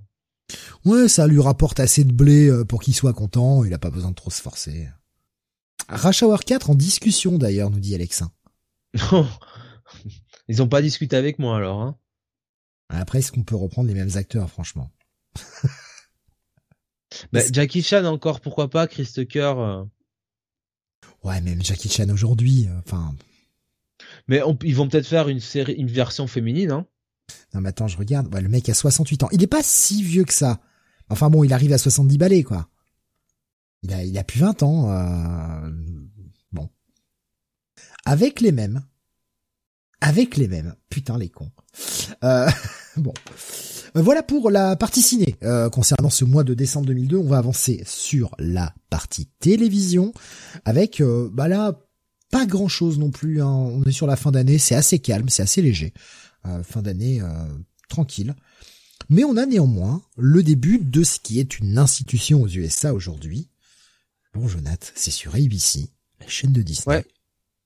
Extreme Makeover, voilà, euh, les les maçons de, de l'espoir euh, en français, je crois que c'est ça hein, le titre. Maçons du cœur. Maçons du cœur, ouais. Euh, voilà, donc en gros, bah c'est cette émission avec bah, des gens qui viennent littéralement bah, reconstruire des maisons, quoi, aider des gens, des gens, des gens en difficulté. voilà, donc on va dans les magasins, on demande des, des prix, des mecs qui, euh, qui filent, euh, genre comme pour des assos, trucs comme ça. Ouais. C'est le, début d'un un truc aura pas mal marqué. Ouais. Et nous, on, alors déjà en France, euh, je me demande si c'est pas RTL 9 qui a diffusé en premier Extreme Makeover. La version anglaise, c'est possible, ouais, RTL 9 ou, ou AB1, l'un des deux, ouais. L'un des deux, ouais.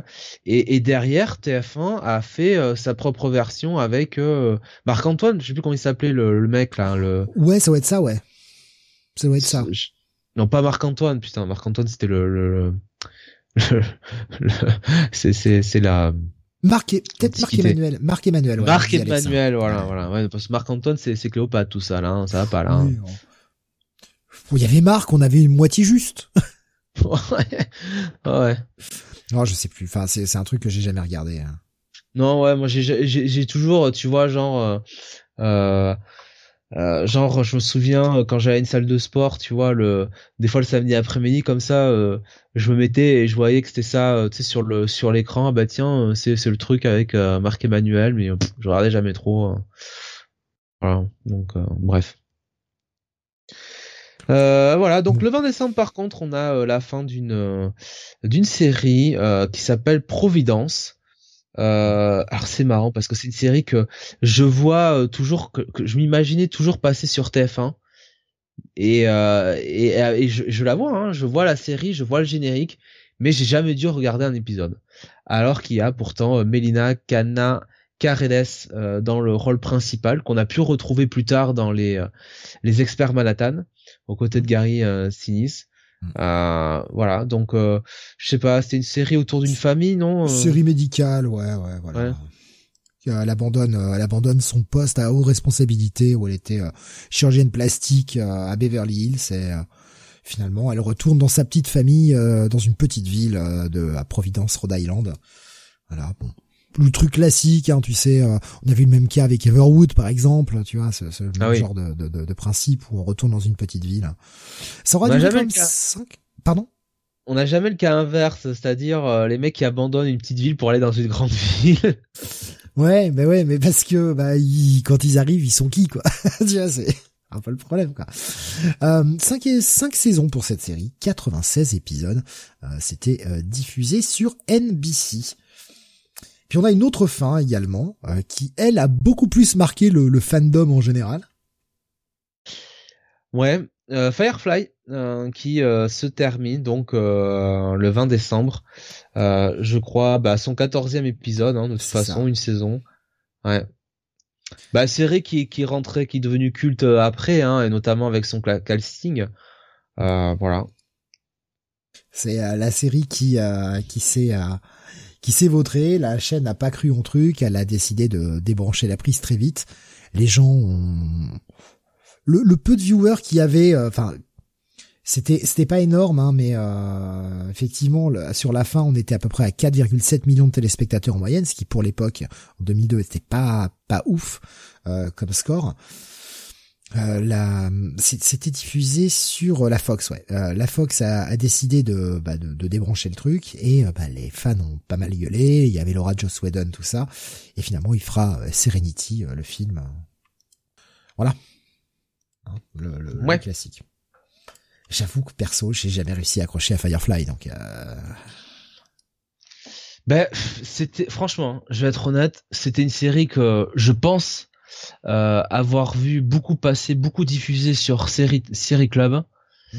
Et euh, je suis jamais, euh, je suis jamais resté dessus quoi. Autant, euh, tu vois, Farscape, ah j'avais raté les, les, premières diffusions, les premières, les premières saisons, mais je crois que j'étais tombé sur la fin de la saison 2 au moment où il y avait Scorpus tout ça, et ça m'avait mais totalement, enfin, le concept de Scorpus qui m'a tu sais Scorpus qui mettait sa conscience dans celle de de John Crichton enfin ça ça m'avait totalement mais aspiré dans le truc et, et, je pouvais plus en rater derrière mais mais Firefly non tu vois euh. j'ai essayé hein, j'ai essayé de regarder le pilote je crois trois ou quatre fois et à chaque fois je m'endors devant devant un pilote de 40 minutes j'arrive à m'endormir c'est fou quoi je suis jamais rentré dans Firefly. Pourtant, c'est, c'est de la SF, ça devrait me parler, quoi. Bon, il y a ce côté western dans l'espace, ok, mais ça reste de la SF, ça devrait me parler. J'y arrive pas. Peut-être un jour j'arrive à me mater la série, mais euh, bon. Visible sur Disney Plus, nous dit Dark Sebi. Ah c'est cool. Je savais pas que c'était. Euh, bon remarque en même temps c'est Fox, donc c'est pas étonnant, mais euh, c'est cool que ce soit disponible sur sur Disney. Euh, pareil, Schizophie nous dit j'ai vu trois épisodes, ça m'a gonflé. Alexandre nous dit j'ai vu deux épisodes. Euh, Sedjav nous disait Firefly surcoté de fou, selon moi. Ça a pris une aura, une pardon, incroyable après sa fin. Bon, bah, je crois que c'est, c'est un avis général. Hein. pas si ouf. Si c'était vraiment si bon, ça, aurait peut-être fait une saison de plus, je pense, tu vois, au bout d'un moment quand ah, même. Je pense que les, les joueurs étaient pas là, ouais. Puis la série devait coûter trop cher par rapport au nombre de personnes que ça ramenait, quoi. Akael qui nous donne les arguments, nous dit Summer Glao et Morena Baccarin, ça me parle, moi. Ben ouais, c'est un chef-d'œuvre en fait. Ou comment on change d'avis en vitesse? Ouais. Morena Baccarin, exceptionnelle hein, dans tout ce qu'elle fait, hein, notamment dans, dans Gotham, hein. grande série en Gotham. Du reste. Dans V, évidemment, incroyable dans V. Ce oh revival de V là. Oh là là. bon, allez. je vais être désagréable à force. ah non, j'avais vraiment pas pas aimé. J'ai regardé, mais euh, j'avais pas aimé. Bah, v bah méritait mieux, nous disait Alexin. Ouais, ouais, ouais. Euh, la première série, veut dire. Oui, oui, oui, la première série qui méritait mieux en termes de, de revival, ouais, ouais. Oui, c'est clair. Euh, Dernier truc pour euh, la télé euh, du côté des États-Unis avant qu'on passe à la France très rapidement. Le retour de la NBA sur ABC. Euh, donc au départ c'était là de c'était diffusé de 1965 à 1973 et puis derrière c'était plus plus diffusé. Et c'est revenu donc en 2002 en fait c'est passé de, de NBC sur enfin à ABC NBC a perdu je crois les droits et ABC les a récupérés et, euh, et, et euh, en fait, euh, ce qu'il faut savoir, c'est je crois que ABC euh, est, euh, bah, est lié de toute façon au groupe, enfin, d'ESPN, tout ça, hein, de toute façon. Mmh. Et même maintenant Disney, donc voilà. Donc. Ouais, il y a des moyens sur ABC. Hein. Oui, oui. Ouais, c'est, bah, ça, c'est, c'est très courant aux États-Unis ces changements de diffuseurs. Hein comme ça pour les grosses franchises quoi. Les, mmh. les mecs se battent pour les droits. Bah ouais, hein, c'est euh... là encore, euh, je crois qu'il y a euh, le le match du jeudi soir en NFL qui a avant été diffusé sur, je vais pas dire de bêtises, je pense qu'il était encore l'année dernière sur Fox. et qu'il là est passé sur sur Amazon Prime. Euh, et Amazon Prime euh, et allait débaucher donc euh, Al Michaels, Al Michaels, voilà, qui était ben, justement le commentateur historique de la NFL sur sur NBC, donc du Sunday Night Football. et, et voilà, ouais, non, ça, ça a coûté bonbon. Alors la NFL est très contente. Hein. Les droits TV augmentent énormément. Euh, les joueurs aussi sont contents, enfin le personnel de la NFL hein, en général, puisque bah, plus les droits TV augmentent, plus que récupère la NFL est, est important et plus donc euh, la masse salariale des équipes augmente et donc fatalement les salaires des joueurs. Et c'est pareil pour la NBA, c'est pareil pour la NHL. On a vu TNT euh, récemment qui avait récupéré les droits de la, de la NHL. Donc oui, c'est oui c'est de toute façon les sports américains là-bas c'est c'est une religion, hein, c'est clair. Ouais, c'est, c'est, c'est dingue ces changements et chaque année, hein, c'est un vrai bordel. quand on voit les, les droits pour la Ligue 1 euh, chez nous. Euh... Et encore, je trouve qu'on s'en sort, euh, on s'en sort pas trop mal, mais oui, euh, c'est. alors le système est différent parce que tu vois, en Ligue 1, si tu veux, j'ai envie de te dire que les joueurs, les, ouais, le, le, oui, les joueurs en général. s'en fichent un peu finalement des droits TV puisque ils sont rémunérés par leur club donc euh, oui, les, les droits TV, il y a une part qui revient dans, dans qui revient chez les clubs. Euh, et donc, fatalement, plus il y a droits TV, plus on imagine la masse salariale des clubs augmente. Mais entre le sponsoring, euh, les moyens euh, de base, si t'es un mécène ou pas, euh, voilà. finalement, le sport américain est, a un système, on, dit souvent, hein, c'est beaucoup plus communiste que le que le que le sport euh, en Europe et euh, spécifiquement et notamment le, football. Euh, le football est vraiment le sport le plus capitaliste au monde. Hein. En tout cas, le football européen. Oui. on va passer à la partie VF hein, rapidement. On va à ce qui se passe. Ouais. qu'il y avait du côté de la télé en France Pas grand chose pour cette fin d'année. 21 décembre, le décès de Patrick Bourrin, qui était un, grand reporter, euh, voilà, français, hein, qui faisait, qui qui faisait, des grands reportages que moi je ne connaissais pas trop euh, personnellement, mais je me souviens que quand il était mort, euh, ça avait marqué un petit peu, euh, notamment ma mère et, et je crois aussi mon ma sœur parce que ça parlait beaucoup plus à leur leur génération quoi, notamment dans les années 80, début des années 90. Et il est mort à simplement 50 ans. Hein. Très jeune. C'est hyper jeune. Hein. C'est hyper jeune. Ouais. Schizophilique dit 31 décembre 2002, le cabaret de Patrick Sébastien. Ah. Ouais. Ah. Ah oui. Effectivement, on l'a. C'est la première diff? Non, c'est pas. C'est la première diff, t'es sûr? Je, suis pas sûr. Alors là, euh, là, tu m'en apprends des balles parce que je suis quand même allé vérifier pour voir. Je suis quand même euh, allé vérifier Ouais, pour voir aussi, euh, qu'est-ce qu'on avait. Je, suis et... passé à côté, mais euh...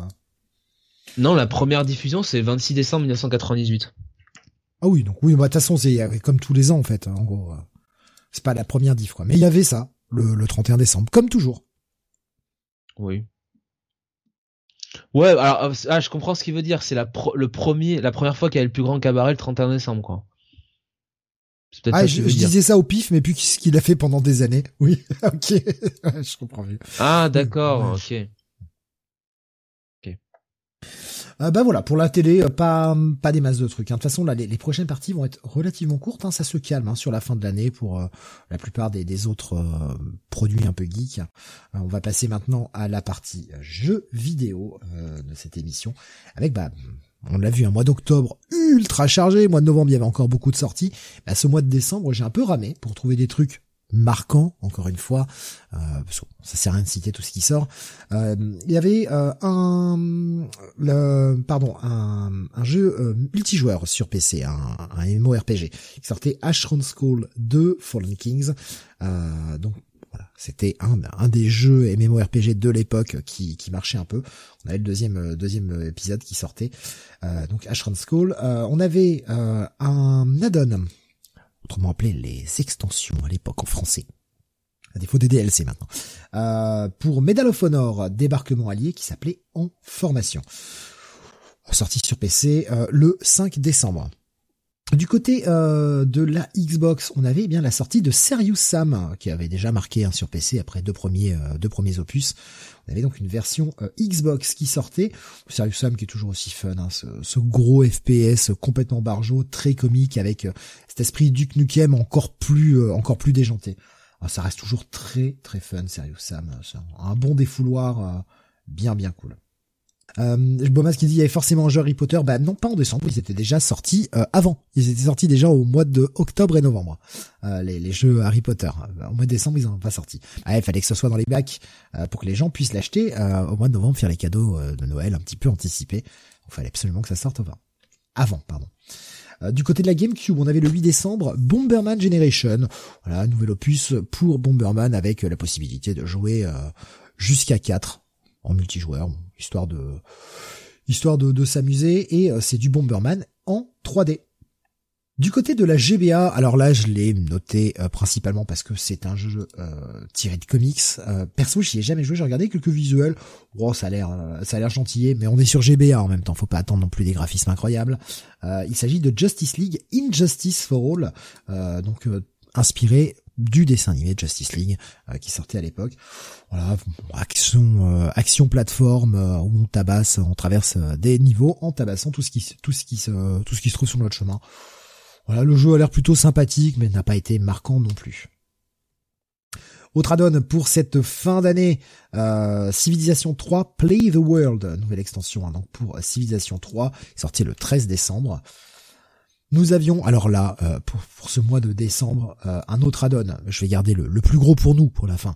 Euh, EverQuest The Planes of Power, donc nouvel add- add-on là aussi pour le MMORPG EverQuest, euh, qui sortait donc euh, en cette fin d'année, en décembre 2002. Et euh, pour conclure, eh bien sur PS2 sortait WWE SmackDown Shut Your Oh. Mouth. Oh. Voilà. Oui. Et oui, oui. Voilà. On avait plus d'une cinquantaine de catcheurs à, à, à- à incarner hein, à travers de ce, dans ce jeu, cet énorme jeu de baston avec euh, en cover The Rock face à Hulk Hogan. On capitalisait sur un- une dernière fois sur WrestleMania 18. voilà, c'est un peu ça. Euh, et donc on avait euh, à la fois des catcheurs masculins, des catcheurs féminins, euh, enfin des catcheuses plutôt féminines. Euh, mais il y avait plusieurs modes de jeu. Bon, voilà. Le jeu avait été plutôt bien noté pour l'époque, 16, il m'avait mis quand même hein, sur, jeuxvideo.com à l'époque. Pour un jeu de pour un jeu de catch sur PS2, c'est pas mal. C'est même très bien. Voilà pour la partie jeux vidéo, comme j'avais dit, elle est assez courte. Euh, Il y a pas grand chose. La plupart des gros titres sont sortis mois d'octobre, mois de novembre. Euh, donc, euh, on continue avec la partie sport maintenant, euh, avec euh, un fait marquant pour euh, ce mois de décembre 2000. Oui. Euh, donc le championnat d'Europe féminin de handball, donc 2002, euh, disputé au Danemark du 6 au 15 décembre 2002 et euh, qui marque euh, la première médaille de l'équipe de France dans le, championnat le championnat d'Europe. du reste, c'était simplement le deuxième hein, championnat d'Europe disputé par par par par l'équipe de France. Alors championnat d'Europe qui, est compétition qui est récente hein, puisque euh, le championnat d'Europe féminin puisque la première édition c'était quand même en 1900 1994. Donc vous voyez finalement euh, euh, bah, il y avait eu que quatre éditions jusqu'à présent. Et la France ben c'était cette bah, cette équipe émergente quoi. Cette première équipe de France féminine qui vraiment avait des bons résultats qui avait fait donc euh, euh, une médaille d'argent euh, au, au, championnat du monde 99 donc en Norvège et et au Danemark.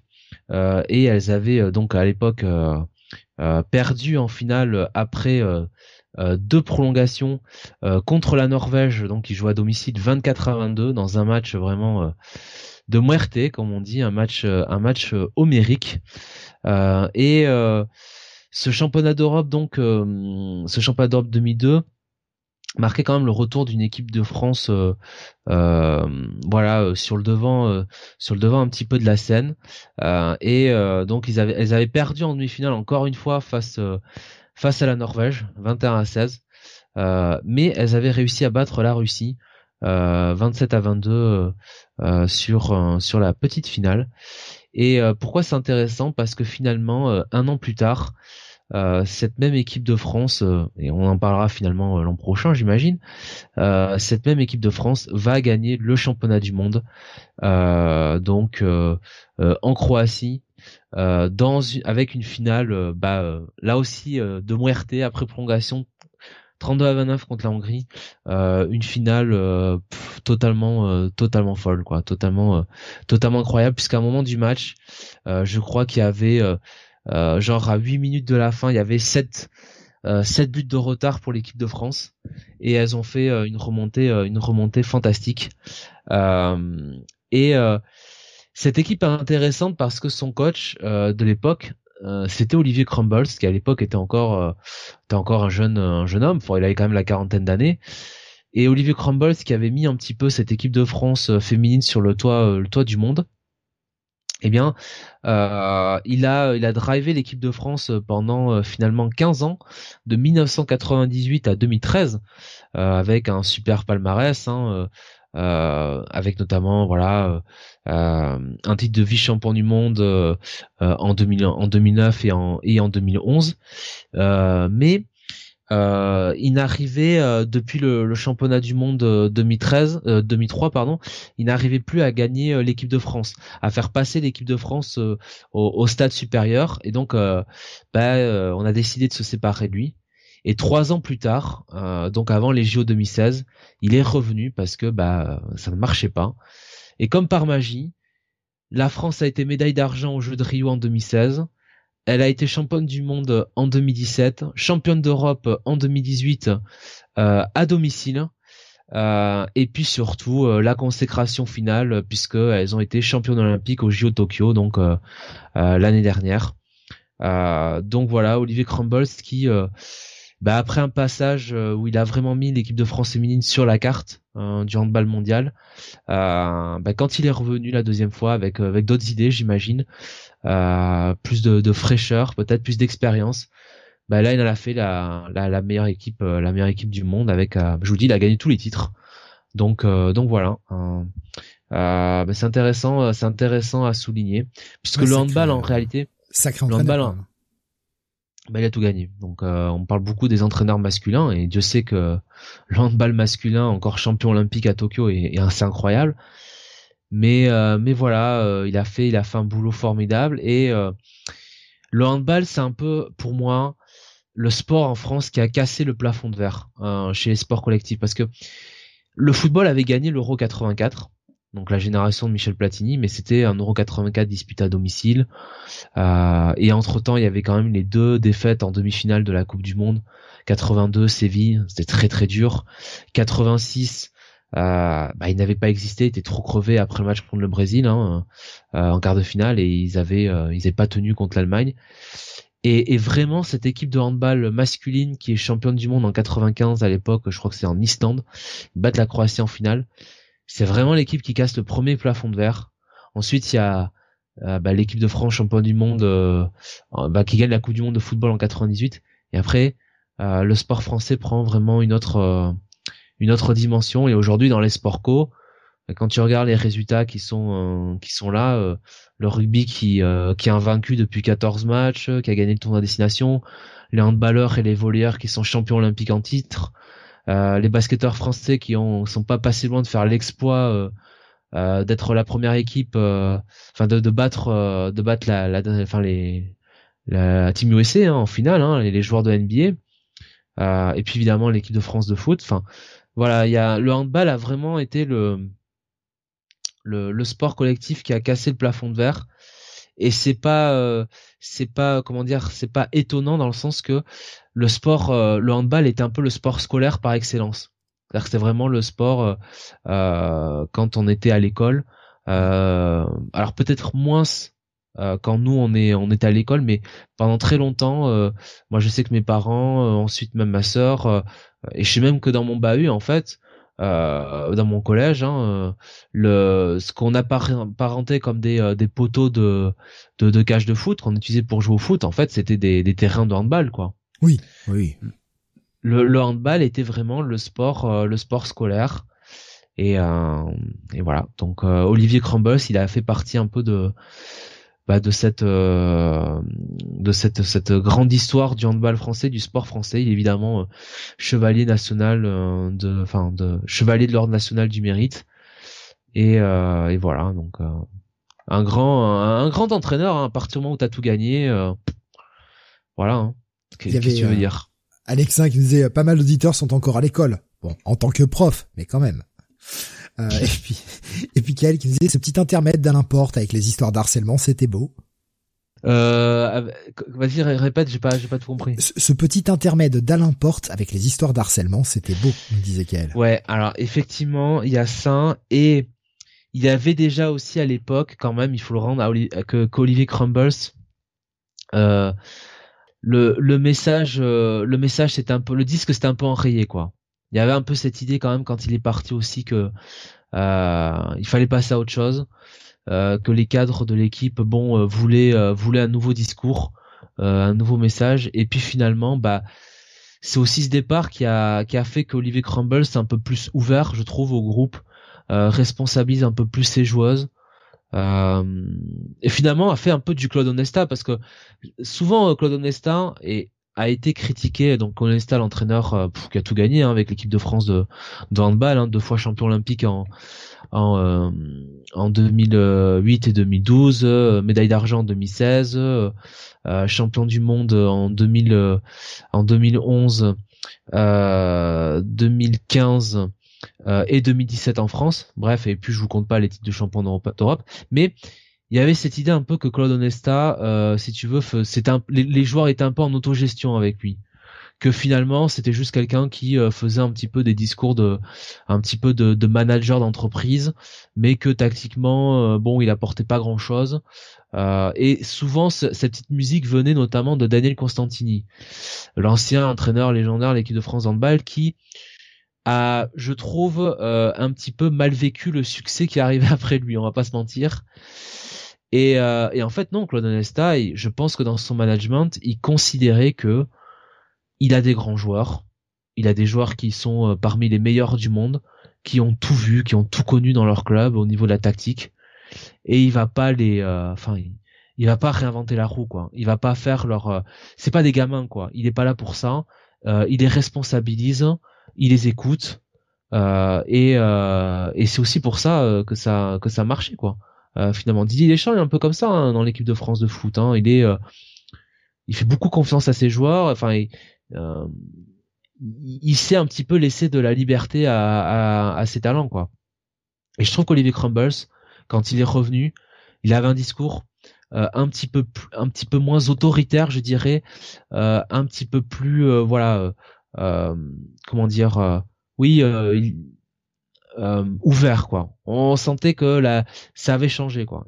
Et, de toute façon, s'il est encore là aujourd'hui et si ça marche, c'est pas c'est pas pour rien quoi. Il y avait Kael qui nous disait Crumbles ne fait aucun cadeau au cadre et certaines le vivaient mal. On le voit encore aujourd'hui avec les aiglons, le cratère ou Pinot qui n'hésitent pas à sortir quand ils estiment qu'elles ne sont plus au niveau. Euh, donc quand les résultats sont moins là, le groupe peut vivre assez mal. Non mais il leur fait pas de cadeau, mais en même temps, euh, il met les bonnes sur le terrain quoi. C'est pas quelqu'un qui ça. Euh, ce que t'as, ce qui compte c'est la forme du moment avec lui. Par contre, je trouve que il est il laisse un peu plus de, marge à ses joueuses quoi. Notamment sur euh, certains choix tactiques. Il est moins directif qu'il a été à une époque quoi. Parce que c'est vrai que bon euh, à une époque euh, bon il faisait tout quoi. Il laissait peu peu d'espace à ses joueuses. Et ça a marché pendant un moment. Mais au bout d'un moment bon quand l'équipe de France avait un petit peu changé de statut que c'était plus un petit peu les underdogs et que maintenant bah c'était devenu un petit peu des, stars du, du handball féminin tu peux pas forcément avoir toujours le même discours, quoi. Voilà. Bref. Euh, ben voilà pour euh, pour la partie, sport. Euh, nous disait oui on le voit bien sur les temps morts il, il les laisse parler et décider déjà. Voilà. Hmm. Comme faisait Onesta hein, de toute façon.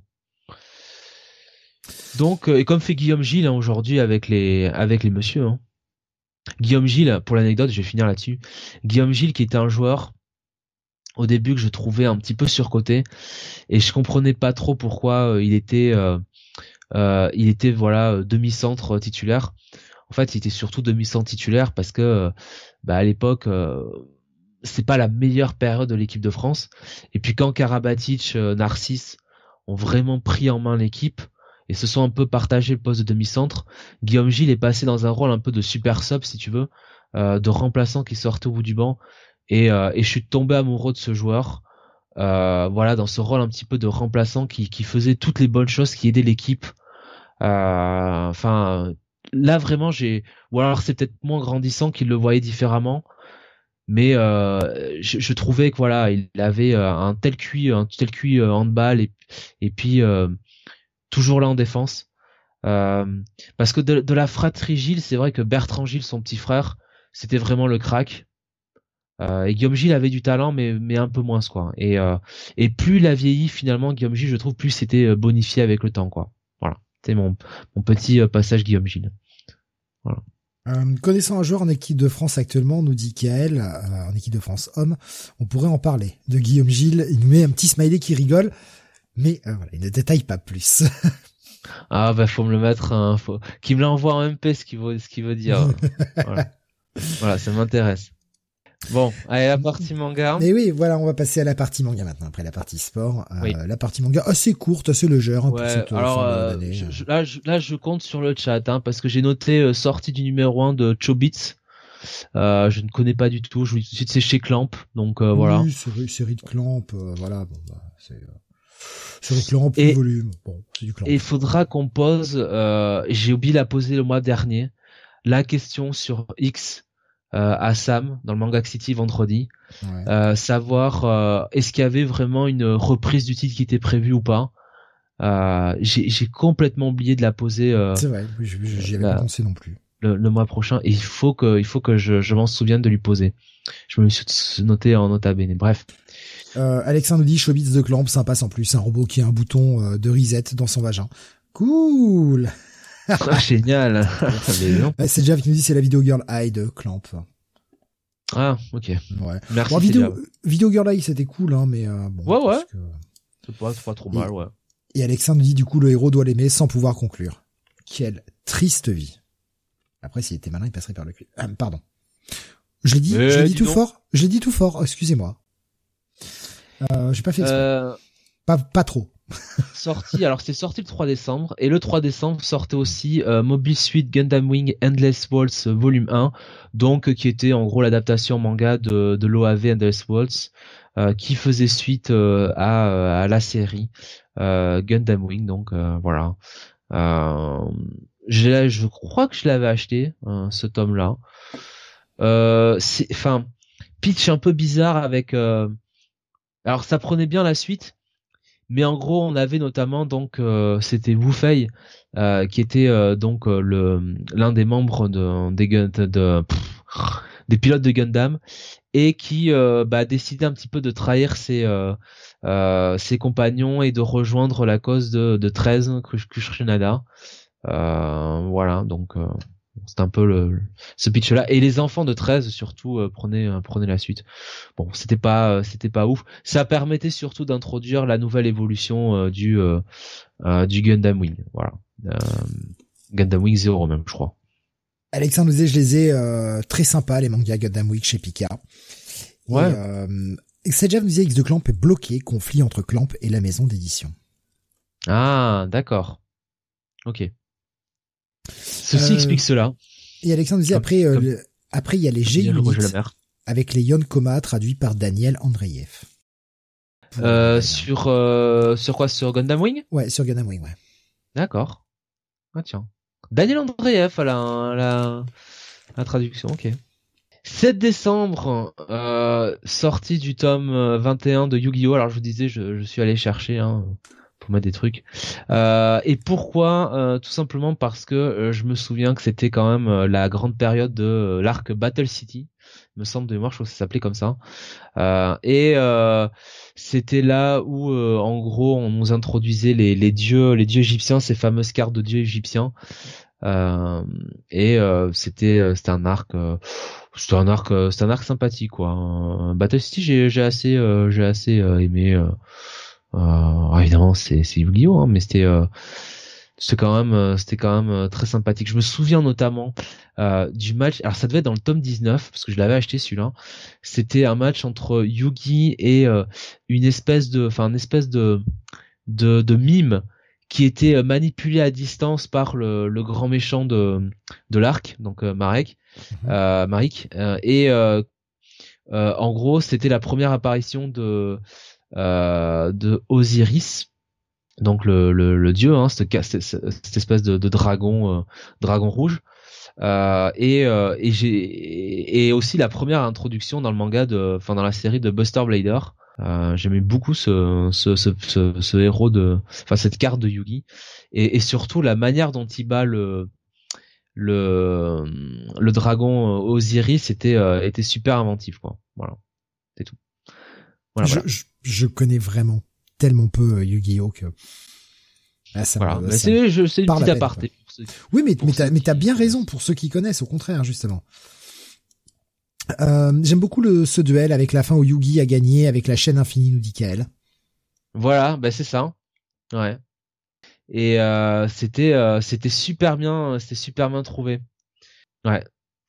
Ouais, j'avais beaucoup aimé euh, ce, euh, ce, ce, ce combat-là avec euh, avec donc la première introduction de, de Buster Buster Blader, donc qui était un personnage qui était un espèce si tu veux de comment dire de de paladin si tu veux de de chevalier oui voilà de, de chevalier qui avait une grande épée. Et en fait je crois qu'il récupérait 500 points d'attaque pour chaque dragon euh, présent euh, présent sur le terrain. De son côté ou tout tous les côtés? Tous les côtés. Ah oui. Donc, euh, donc quand ouais quand t'as quand t'as des decks dragons. ben quand il rencontre justement dans Battle City quelques tomes plus tard dans la demi-finale du tournoi Kaiba, il y a un moment où bah forcément il se retrouve face à bah euh, les trois les trois dragons blancs euh, aux yeux bleus. Et euh, et il fait une alors là c'est énorme parce qu'il fait une fusion entre Buster Blader et le Black Magician. Donc ça fait le le, le Black enfin le paladin noir et en fait bah, le paladin noir récupère les pouvoirs du du du Buster Blader. Donc voilà. Et c'était c'était très très bien et effectivement, comme dit Alexin, euh, Slifer, le dragon du ciel, dans la traduction euh, anglais, euh, anglaise et française, ce qui c'est vrai ne faisait un peu moins de sens, sachant qu'on parlait de trois dieux égyptiens. Donc on avait euh, Ra, on avait Osiris et on avait on avait Obélisque. Donc voilà. obélisque le tourmenteur, nous dit Alexin. obélisque le tourmenteur, ouais, effectivement. Du côté Slifer, le dragon du ciel. Du côté du tube, il y avait Neil 767, 667 pardon, euh, qui nous disait très sous-côté euh, Gundam Wing parmi les Gundam. Ah, tu parlais. Euh, bah, il a eu. Euh, comment comment tu m'as dit le, le, le, pseudo que je, je répète bien? Neil Neil 667. Alors Neil 667 a raison, c'est vrai que pendant longtemps Gundam Wing a eu un peu une mauvaise presse de la part des, des fans parce que ça euh, sortaient de, de, la continuité de la Cosmic euh, Continuity, euh, introduisent donc dans la première première série Gundam et surtout ça présentait un petit peu ces cinq pilotes de Gundam. Alors on surnommait ça le boys band de l'espace un petit peu, mais beaucoup ils voyaient un petit peu un côté Sentai quoi du truc. et c'est vrai que c'est une série qui avait pas trop été été aimée moi je trouve qu'elle était euh, elle était pas mal quoi. C'est euh, c'était euh, c'était quand même bien fait avec surtout des personnages qui étaient vraiment comment dire qui étaient moins manichéens je trouve que bah, pouvait l'être bah, notamment Amuro hein, Ray hein, dans la première série Gundam qui est quand même le le personnage de Gundam classique, tu vois, enfin le, protagoniste de shonen classique finalement, euh, insouciant, enthousiaste, tout ça, enfin tu vois, c'est Seiya, euh, c'est tout ça quoi. Et, euh, et vraiment Gundam Wing avait cinq personnages qui étaient qui étaient un peu tous différents. Hiro le le, le protagoniste hein, était un bah, un petit peu un sociopathe sur les bords hein, quand même. Il avait en gros il avait sa mission en tête et et il en sortait pas quoi. Donc euh, euh, il était, euh, il avait un instinct un petit peu presque suicidaire quoi. C'est Jav nous disait par rapport à Gundam Wing dans le même style, je préfère Gundam 00. Alors ouais, euh, c'est Jav qui, qui dit ça? Ouais. Eh ben moi j'ai beaucoup aimé Gundam 00. Franchement, euh, je j'ai deux saisons. j'ai beaucoup aimé cette série. Setsuna est un là aussi un protagoniste pas bien travaillé quand même avec euh, avec une, euh, histoire un peu une histoire tragique une backstory tragique euh, et surtout je trouve que le moi le personnage qui me euh, moi que j'adorais dans dans Gundam dans Gundam 00 et ça me fout la larme à l'œil rien que d'en penser moi c'est Locon Locon Stratos qui a qui a une histoire singulière alors pour ceux qui iront voir Gundam 00 je vais pas vous le je vais pas vous le spoiler mais vraiment Locon, moi, euh, notamment sur la fin de la saison, euh, ouais, super perso quoi. Il m'a, il m'a, il m'a retourné quoi. Voilà. D'accord. Ah, c'est vraiment moi un univers. Ah, je suis néophyte. Alors, Alexin parle de Ali Al-Sarches, donc qui est le, le, effectivement le, l'antagoniste un petit peu de, enfin, l'un des antagonistes de, de, de Gundam 00 et oui euh, lui aussi c'est un très très très bon méchant et étroitement lié à Setsuna et et, et Locon euh, effectivement quoi. D'accord. Et euh, c'était très bien, c'était très bien réalisé, je trouve, c'était c'était sympa quoi. Pour donner une idée à ceux qui suivent toujours bah, les, les, grosses séries toujours présentes aujourd'hui ou en tout cas avec une très très grosse aura, décembre 2002, sortait le Détective Conan volume 33. Vient de sortir le 100, tu vois, donc le 33. Le Jojo numéro 12 et le Vagabond numéro 11. Voilà. Et eh ouais. Ça paraît lointain hein, quand même. C'est vrai que c'est bon, c'était il y a 20 ans, mais c'est vrai que là, ça paraît très lointain quand tu le remets comme ça en perspective. Euh, y avait-il un, autre truc peut-être que tu avais vu que tu voulais rajouter euh, sur, sur, la partie manga euh, euh, sur lequel tu te connais bien plus que moi, parce que moi j'ai regardé les trucs, euh, la majorité des titres, bon, hormis ceux que t'avais déjà mis sur le conducteur, bah, bof, je les connais pas. Eh ben on va enchaîner avec euh, l'avant-dernière partie pour ce soir, la partie métal, très très courte, puisque juste deux, deux, deux disques en fait. Ont, ont retenu mon ascension sur ce qui sortait au mois de euh, de décembre 2002, euh, on avait tout d'abord le cinquième et dernier album de Racer X, euh, qui était donc cette espèce de super groupe qui, bah, qui, faisait des compos juste incroyables. donc le, ce dernier titre s'appelle Getting Heavier. donc c'est leur dernier album avant qu'ils fassent un hiatus. Ils reviendront en 2009, ils se reformeront, mais ils ne ressortiront pas d'album, feront simplement des tournées. on avait notamment Scott Travis à la batterie qu'on a pu voir notamment dans Judas Priest, qu'on a pu voir dans Thin Lizzy, euh, euh, entre autres. Euh, on avait Juan Alderete à la basse, pareil lui aussi, hein, qui a joué avec pas mal d'autres groupes, notamment Mars Volta, dans les groupes les plus connus. le chanteur hein, de ce groupe est accessoirement batteur aussi sur d'autres d'autres albums. Jeff Martin, qui a joué bah, en tant que, que, batteur pour George Lynch, Dokken par exemple, mais qui a aussi euh, euh, fait des albums solo, qui était euh, chanteur en backing vocals pour Judas Priest, Michael Schenker, et, et puis surtout le gros nom de Racer X qui est bah, Paul Gilbert, ce guitariste incroyable, ce guitariste de talent, un, talent fou. Getting Heavier qui, est un bon album, hein, encore une fois, Racer X. si vous aimez la guitare très très en avant des compositions assez barrées euh, euh, où on, est sur du speed, du prog avec des solos qui sont fous. Voilà, c'est vraiment fait pour vous. Euh, l'autre titre, le seul autre titre pour ce mois-ci, eh ben c'est pareil, on est sur un, Guitar Hero là aussi qui sortait son cinquième album solo, mais c'est surtout son premier post son passage dans un grand groupe. Oh là là, le suspense, le suspense. Il s'agit de Marty Friedman, Marty Friedman qui sort l'album Music for Speeding. Marty Friedman donc qui a officié euh, euh, dans Megadeth euh, ben, pendant très longtemps, qui est parti en, en, 2000 et, et, qui donc sort fin 2002 son premier album solo depuis son passage dans Megadeth. L'album s'appelle donc Music for Speeding. bah voilà, c'est du Marty Friedman, c'est du c'est de la guitare extrêmement technique, très néoclassique. Enfin voilà, c'est très très très très bien à écouter. Si vous aimez, voilà, si vous, aimez vraiment les leçons de gratte euh, quoi. Après, il y avait rien d'incroyable euh, qui sortait sur ce mois de décembre. C'était très calme. Il y avait quelques petits EP de, de groupes de black ou de choses comme ça, mais sans des EP, j'évite d'en parler tant que possible. Je parle vraiment que des albums complets. Donc, on a une fin d'année euh, très calme pour le métal pour cette année 2002. Et on va terminer avec, eh bien, bien sûr, vous l'attendiez, la partie top 50. Ouais. Ah, partie, ah. Euh, partie top 50. Alors, euh, numéro 1, euh, bah, c'est le taulier. C'est le boss.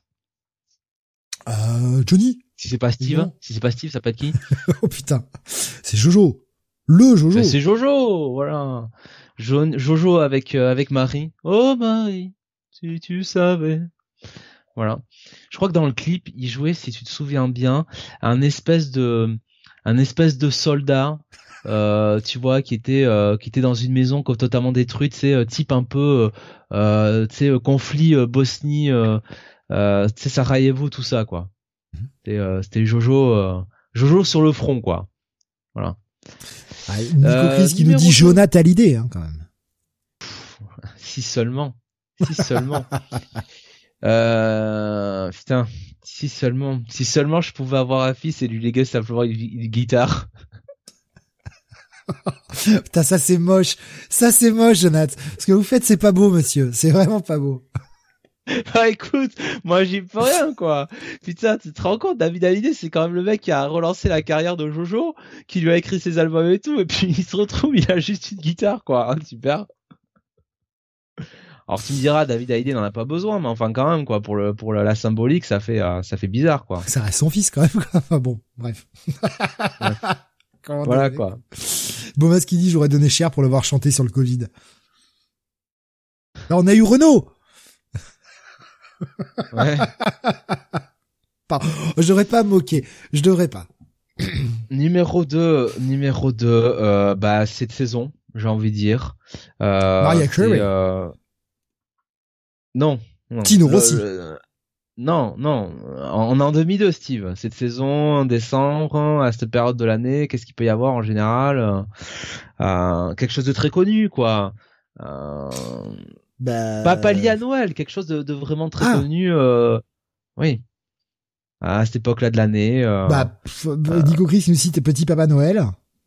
Ben non, non. Euh... La chanson de Noël, nous dit euh, Beaumasque. Non.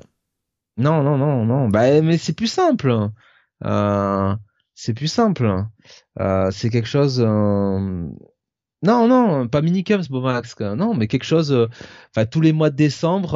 Enfin, même je dirais à cette période de l'année, de de de l'automne, de l'hiver, début de janvier.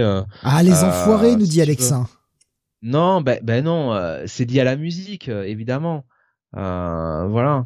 Tu tu tu vois ce que tu tu. Non, là, là, Ouais, je vois pas. c'est Je- lié à la musique. Starak, le Téléthon, nous Ouais. dit Schizophile. Starak nous proposait KL. Et ben voilà, la Starac. Évidemment. À Noël?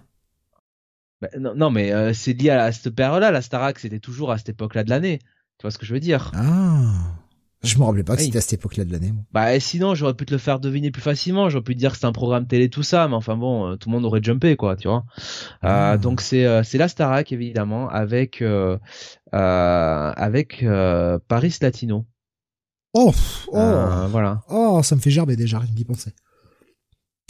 Au milieu, il y a nous à moi. Paris Latino. Oh là là. Compagnie. Paris Latino. Bon. Georges Euh, Alain, le boss, nous dit Alexa. Oh là là, mais Georges Alain, il y avait quand même, euh, bon, il y avait quand même ces histoires euh, quand il avait un peu bolossé, notamment avec Houssine Nolwenn, hein, je crois, et qu'ils étaient allés, ils avaient dû aller dans le bureau de Nathalie André pour se faire remonter les euh, remonter les euh, les euh, les bretelles. Et surtout, il y avait toute cette histoire des cours de danse parce qu'ils avaient introduit les cours de danse classique dans la saison 2 de la Starac. Et alors Georges Alain qui portait un qui, qui qui qui donc comme tout le monde allait devoir porter euh, un string euh, pour euh, pour danser, euh, visiblement euh, ça ne lui plaisait pas trop quoi. Et alors il y avait euh, tout ce va-et-vient avec la prose de danse danse classique qui était en plus je crois anglaise et donc ça faisait ce ce ce ce côté Georges Alain arrête, tu sais avec cet accent. C'était c'était quand même quelque chose de quelque chose de fou quoi. Oui, c'est Alexia Laroche, effectivement. Euh, Bunny, Nathalie André arrive, doit arriver peut-être à la saison 4, mais effectivement, euh, comment comment est pu oublier Alexia? Putain, Alexia. En plus, Alexia, merde, je suis con, moi. Putain, la danse, la danse assise, Steve, sur les primes. Putain. oh là là, Alexia. Ah, elle mettait l'ambiance, hein. Elle mettait le feu, hein, Alexia. Ouais, en même temps, la pauvre, elle a, eu, elle a une, euh, tellement eu de drame dans sa vie que, bon, c'est incroyable, quoi. Alors elle, elle a vraiment pas eu de chance. Hein. Euh, voilà. Euh, numéro 4, euh, numéro 3 d'ailleurs, euh, ça perd un, une place. Euh, c'est un girls band, voilà. Donc euh, c'est euh, là aussi c'est c'est un titre qui reste là depuis euh, depuis des semaines hein, maintenant que vous connaissez. ou... étranger? Ouais, quand même, hein, et étranger, étranger. All Saints nous propose euh, Sejave. Non, non, non, bah non, plus simple, plus simple. Olsen c'était déjà passé de mode, hein. Plus sympa, les Spice Girls Bah non, non, c'était déjà fini, les Spice. Girls en 2002. Euh... Il y avait quoi en 2002 La SketchUp, nous dit euh, Kael. Ben bien sûr, putain, Kael, étaient euh, encore là. Ils étaient encore là, la vache. Putain, la SketchUp, quoi. Oh merde. Toujours là en décembre. Eh ouais. Alors que le bordel, on avait commencé à nous, à nous le foutre en, en, si je me rappelle bien, genre fin août, un truc comme ça, genre en, en chanson un peu d'été, euh, fin d'été, quoi. Ouais, ouais, ouais. Et le bordel est encore troisième du top en décembre, quoi. Oh merde. Numéro 4, euh, bah là aussi euh, c'était un peu de saison, euh, donc au début des années 2000. Euh, c'est un groupe. Alors c'est ni boys band ni girls band, c'est les deux à la fois. Euh, et euh, disons que ça, allez, on va pas rester des plombs, ça vient là aussi d'un programme télé. Euh, et, et ça vaut quand même l'anecdote qu'on sort qu'on sort à chaque Ah, fois. les hein, quadricolores. Bah, c'est tout le monde Bah, nous propose alors, un quadricolore schizophile. Ah, les Watford, les. Watford, oui, nous voilà. dit Sebi, oui. Les, les Dark Sebi a, a trouvé Watford avec plus haut et effectivement l'anecdote de Quadricolore, ce passage extraordinaire du match de ping-pong entre Valérie Zetoun et Bruno Vandelli avec Bruno Vandelli qui, qui arrive comme ça euh, tout fier. J'ai une idée pour le nom du groupe. Quadricolore, comme les quatre couleurs primaires. Eh ouais. Et le mec il est tout fier. Eh ouais. Quadricolore, comme les quatre couleurs primaires. Et t'as Valérie Zetoun en face qui fait c'est pas mal, c'est pas mal, tu sais, en se touchant le menton, quoi. Voilà, Ouais. c'était, euh, c'était bien, quoi. Voilà. Bref. Ouais, ouais, ouais, ouais, ouais. Ouais, ouais, ouais. Oh ça va, mince. Vous, vous étiez encore coincé dans vos jeux de rôle, hein. écoutez du, écoutez du métal. c'est vrai que Alors, j'ai quitté la radio depuis un petit moment. Ben, vous savez, vous ne savez pas ce que vous allez manquer. Et je vais vous dire ce que vous allez manquer, ce que vous allez manquer sur ce top 10. Numéro 5. Ça gagne trois places. Alors là, je ne connais pas du tout. J'ai dû l'entendre, mais je ne connais pas. Euh, je ne saurais pas vous dire. Euh, alors, je vais vite vous le faire deviner, mais le, le nom du groupe, euh, parce que j'imagine que c'est un groupe, euh, c'est euh, comment dire Quand on lit des mangas en France, Mhm. Voilà, je vais le dire comme ça. Quand on lit des mangas en France, euh, on, euh, on connaît ça, quoi. Voilà, on connaît, on connaît ce nom-là. Ah. Euh... Voilà. Alors, si tu veux, quand nous dit euh, Nico Chris. Non, non, non, non c'est. Euh... Cantrad, c'est un groupe, nous dit euh, Schizophile. Non. Non, non, pas, pas otaku. Pensez plutôt euh, l'édition française. Voilà, je vais dire comme ça. Je vais dire comme ça. L'édition, l'édition française. Alexandre propose l'édition française de manga quoi. Pensez à ça quoi. Non. À quoi ça euh, vous Voilà. Donc euh... ah ben voilà, Nico Christ alors elle a trouvé sans trouver. Kana édition, c'est Kana. Voilà. C'est Kana avec plantation, le nom du titre. Ah putain oui, d'accord, oui. Ah si si, c'est euh, j'ai des petits problèmes dans la plantation. Ah d'accord, ah je, je là j'ai totalement totalement oublié. Alors ça parle à Dark Sebi visiblement. Oui oui, oui ça avait euh. ça avait ça avait marché ça effectivement. J'avais complètement oublié le, que le groupe s'appelait Cana ça, en fait. Ça m'intrigue là du coup. Hein. Euh, Cana plantation quoi. Hmm. Euh, ah ouais, ça avait ça avait bien marché ça. Tu l'entendais sur pas mal de radios à l'époque. J'ai dû euh, j'ai dû voir ça là. Un petit euh, le, titre est connu mais le groupe nous dit trois petits points nous dit c'est ça. Ah si oui oui oui oui oui ça y est je vois. Ça y est, je vois le clip. Mais euh, je, je après euh, bon la chanson même je pourrais pas pour pas reprendre le le fil quoi. Mais ouais le, le c'est comme c'est comme beaucoup de groupes qui à l'époque euh, euh, te faisaient une petite référence au gîte. Bon là c'était pas qu'une petite référence hein, c'est tout le morceau qui était bah là-dessus. Mais du coup ça marchait incroyablement parce que comme c'est et c'est toujours illégal en France, hein, rappelons-le. Mais euh, si tu veux, c'était un peu genre edgy et donc forcément, bah, tout le monde, euh, tout le monde écoutait ce genre de truc là. Et euh, ouais, ça avait marché avec ce côté un petit peu, un petit peu reggae dans l'approche. Hein. Ok. Voilà. Ok, ok, ok. Euh, voilà, donc qu'est-ce qu'on eh, a Attends, je Benny, Benny qui nous sort l'anecdote, il nous dit au Sport d'hiver 2002, un serveur qui chantait ça a trébuché et renversé une tasse de café pile sur le froc de mon père. Oh merde ah putain. Euh, Alexin qui nous dit j'ai du bon tabac dans ma tabatière. euh, je t'en prie, vas-y, continue. Oui. Euh, numéro 6. Euh, mhm. Ouh là là. Alors ça par contre, si vous arrivez à trouver. Enfin, vous allez trouver la première partie. Bon après, euh, je vous laisserai le featuring, tant pis. Hein. Disons que c'est une, c'est une chanteuse euh, et qui est accompagnée de quelqu'un.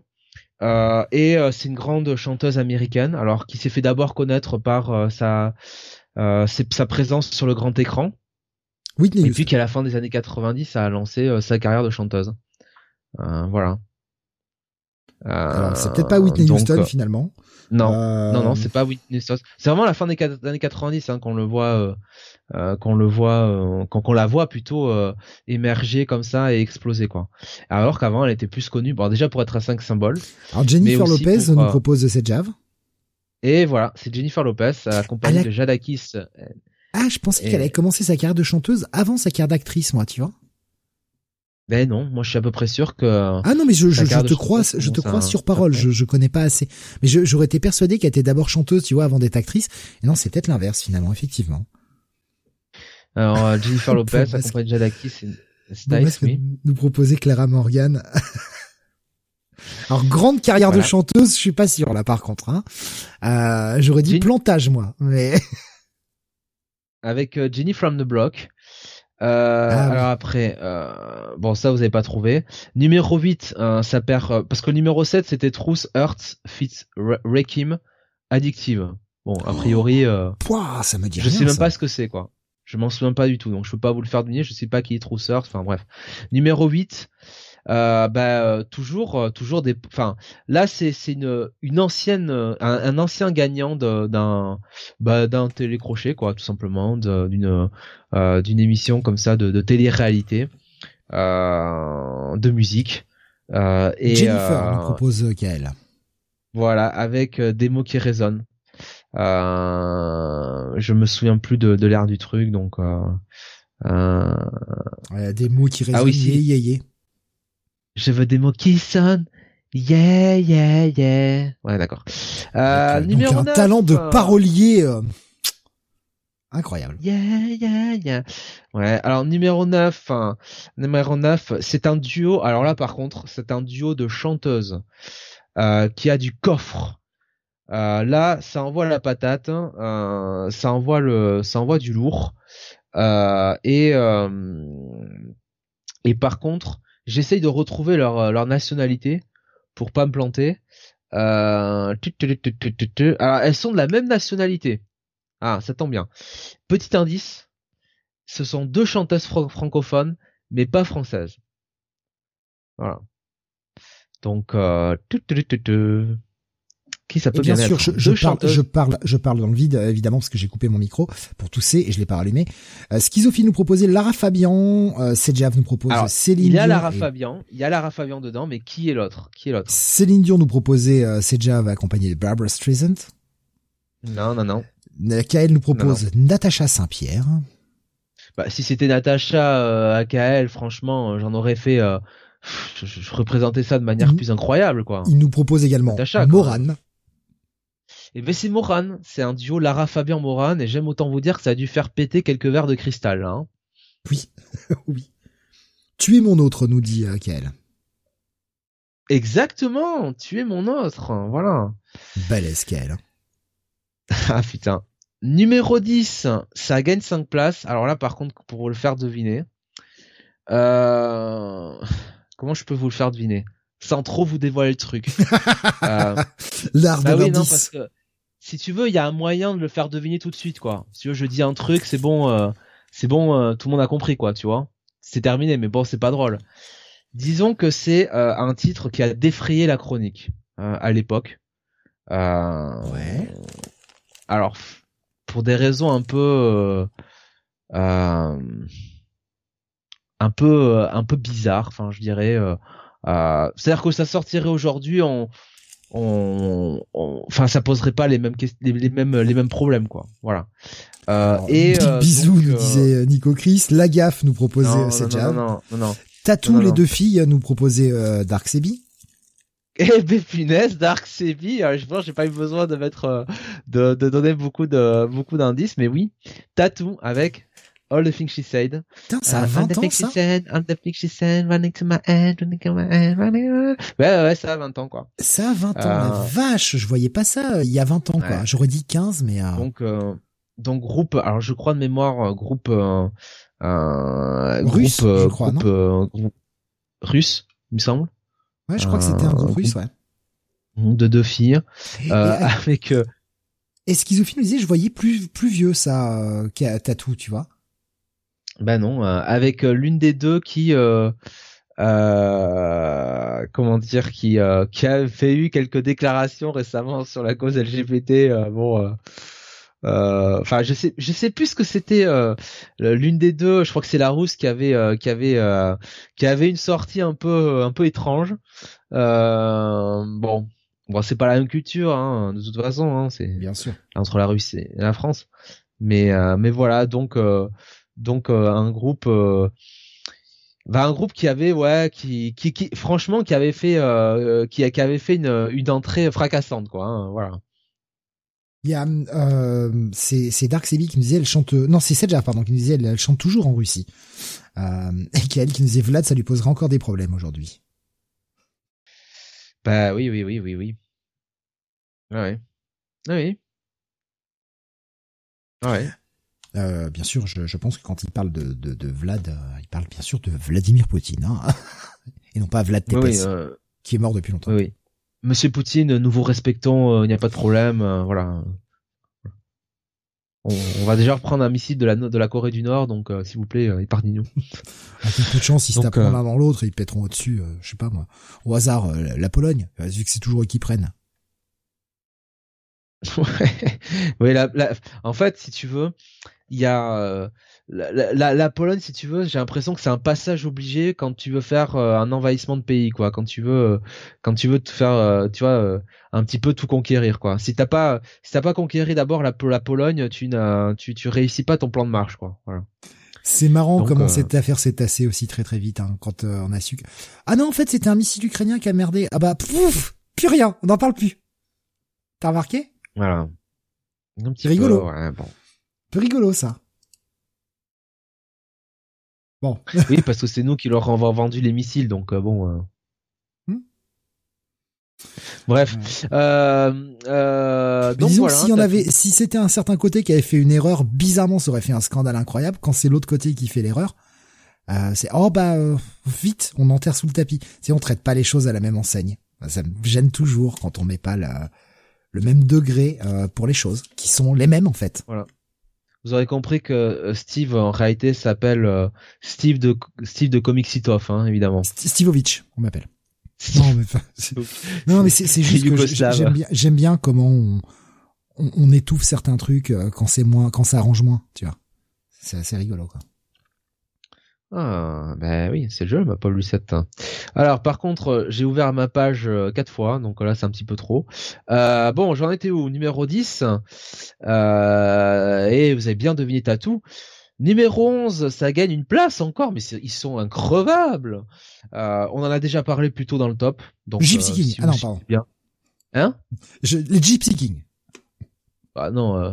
La Starac. Non, non, non. Bah non, la SketchUp, ils ont fait un titre. Merci. Non, non, la Starac. Non, bah... Starac nous proposait. voilà. Euh, Musique. Et que chacun se mette à danser. Non, mais je crois que les Gypsy King, euh, ils sortaient un album par an, euh, toujours vers Noël, en plus. Bon, ils sont pas toujours classés. Hein.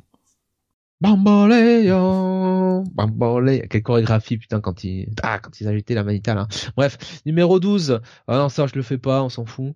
Euh, bon, alors attends, qu'est-ce que, qu'est-ce qu'il y a d'intéressant? As-tu trouvé le titre? Le titre que tu cherchais?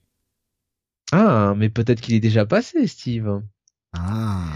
Euh, alors, euh, attends, numéro 16, euh, chanteuse, grande chanteuse canadienne, évidemment. Euh, grande, grande, grande, grande chanteuse canadienne qui nous manque évidemment. Mais non, enfin si aussi, mais euh, Céline. Anglophone, anglophone, celle-là. Ah, anglophone. Ouais. Donc très ouais, euh, sacré euh, sacré canon quoi, on va pas se mentir. En tout cas, en tout cas, il y a 20 ans quoi. Shania Twain nous propose Benny. Eh bah oui. Eh bah oui, qui d'autre? Qui d'autre? Eh oui. Madame, le juif, euh, évidemment. Eh, ouais, ouais, ouais. Euh, oh, oh, numéro 18, ça perd 4 places. Euh, c'est un duo. Euh, c'est un duo entre un grand groupe de rock français, ce qui représentait un petit peu la scène de rock française à l'époque. Mhm. vraiment, ça c'était, c'était le rock comme on l'aime. non, j'aurais eu un petit peu plus de respect quand même pour la carrière d'Indochine. Kyo et hein? Kyo? Voilà, dès que dès que c'est pour se foutre de la gueule des gens, on trouve tout de suite ah, que c'est Kyo. Noir Désir nous propose de ces avec euh, le chemin. Euh, donc ah, putain merde, c'était vraiment Kyo, moi je pense. Oh merde. Ah bah oui, oui, oui, oui, bah oui. Putain, c'était déjà en 2002 ce truc là. Eh, oh, Numéro 24. Oh là là, Schizophie qui dit le pire, c'est que j'ai dit ça pour déconner. Ouais, mais moi aussi, j'ai dit ça pour déconner au départ, quoi.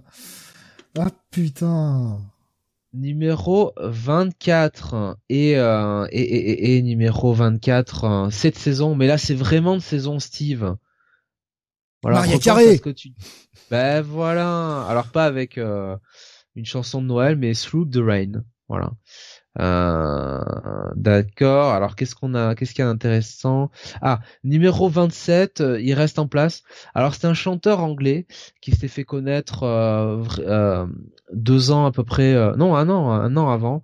un chanteur anglais, un petit peu, un petit peu de romantique, tout ça. Robbie Williams nous propose cette jave.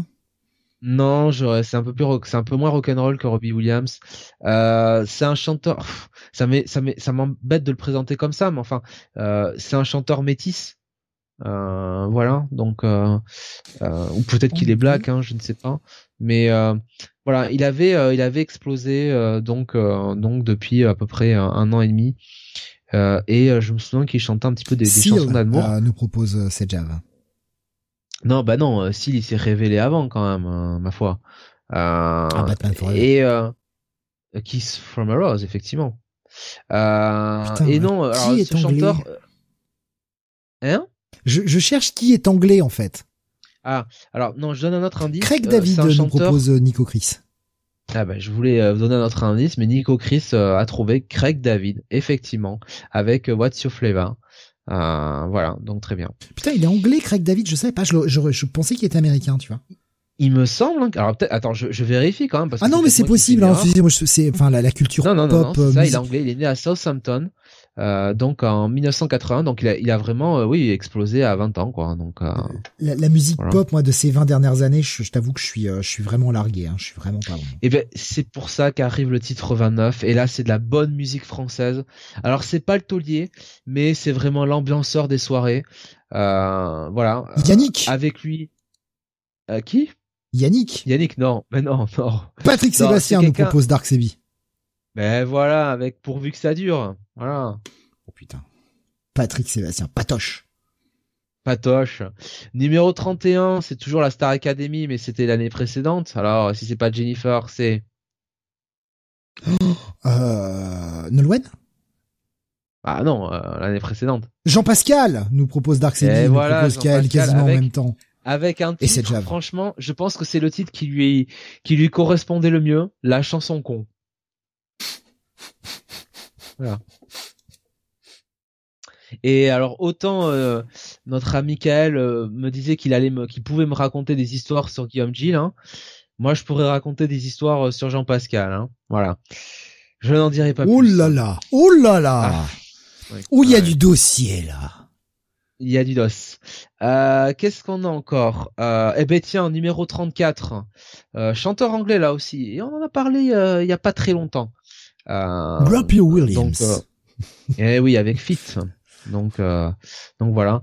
Euh, ah, numéro 35, euh, bah, grand chanteur de rap américain, énorme star, de toute façon du rap américain, peut-être finalement la plus grande star aujourd'hui. Snoop Dogg Non. Eminem nous propose Schizophile, KL, Dark Sebi. Out My Closet. C'est déjà euh, nous proposé Tupac, mais il était déjà mort euh, en 2002. Ah oui, oui, euh, ouais. Et Notorious B.I.G. aussi. Hein.